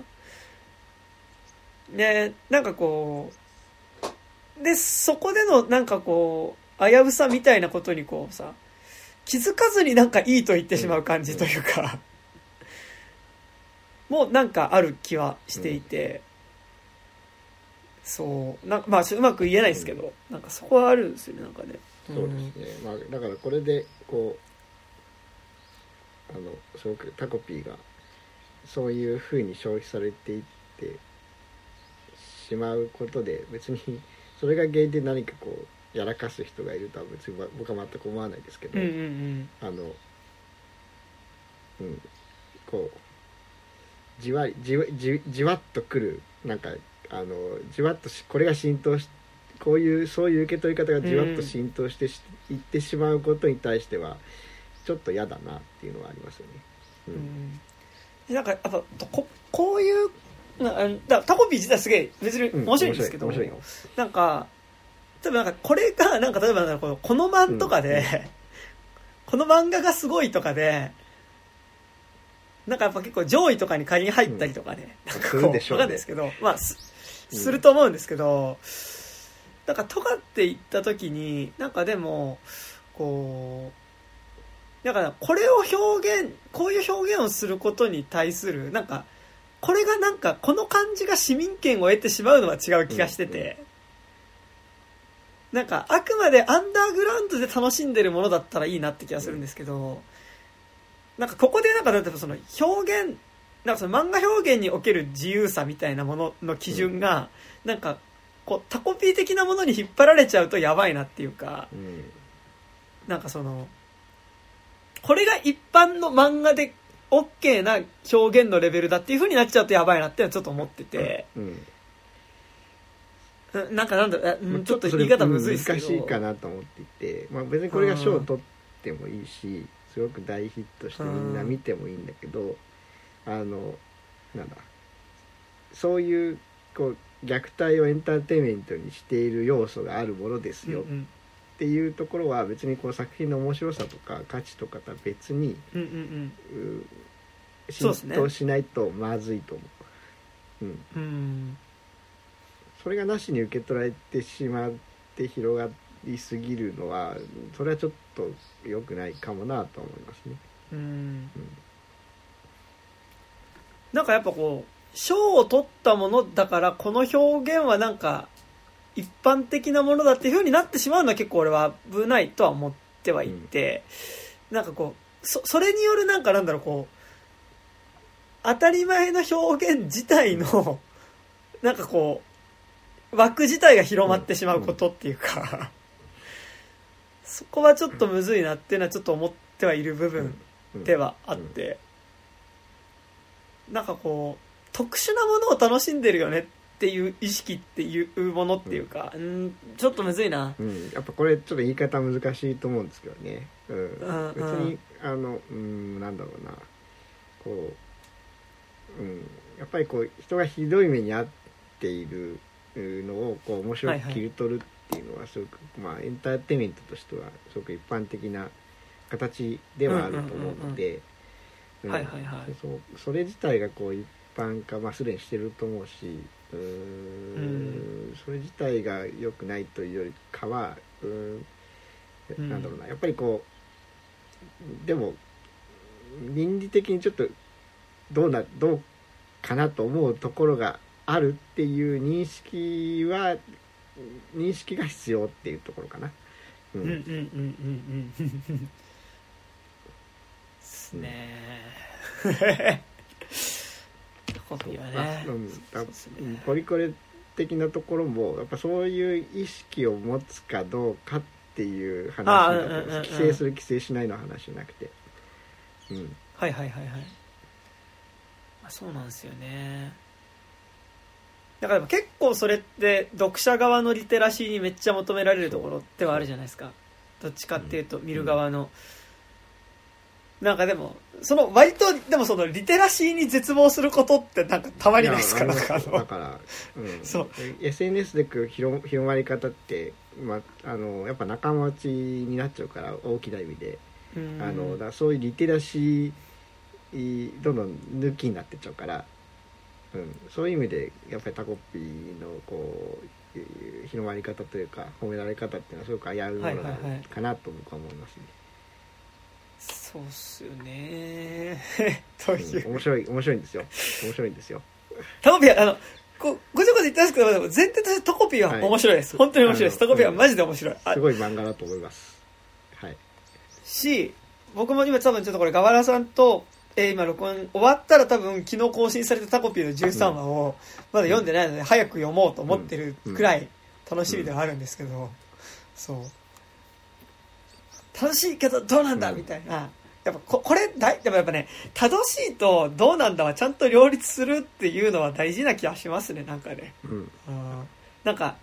いいいエンタメイコールり道徳的にも正しいっていうことではないと思うので、なんかちょっとどうかと思ったけど楽しいみたいな気持ちは本当になんかね、そうですセッね。あのトでねなんだっけうん。あの始まりの歌あったじゃないですか、はいはい。あのジョンジョン・カーニー監督の、ので、うんうんあのあのキーラ・ナイトレとマーク・ラファルがあのイヤホン、はいはい。あの2人で分けて、はいはい。あの歩くシーンあるじゃないですか。そこで、はいはい。あのえこんなのも聞くの？っていう感じの曲を聴かせてこれあの私のダーティープレジャーなのっていうところがあるんですけど、はははまさにあのタコピはダーティープレジャーなのでちょっとちょっとあのこう大っぴらに大っぴらに言えないけど好きみたいな、う んはいはいはい。こ れそうなんうんうんそう。大っぴらにこう言えないい大っぴらにこうすごく褒めたたえるもんじゃないけど、うん、でもやっぱりこれはすごく面白いものだっていう感じの受け取り方がいいんじゃないかなと思いますね。そうですね。いやいやいやいや。そうですね。まあだからどうなんでしょうね。かまあうーん分かんないけどこうどうなんですかね。だからうーん。なんだろうな。なんだろうな。うーん。大っぴらにこうねあのこう芸能人とかにビッシュを言って楽しいみたいなのと同じようなことなんじゃないかなと極端に言っちゃうと、うん、思あうんで、あはいはいはいはい。うん、そうそうそう結構そういう側面あるぜっていうのは思っといた方がいいかなっていう、うんうんうん。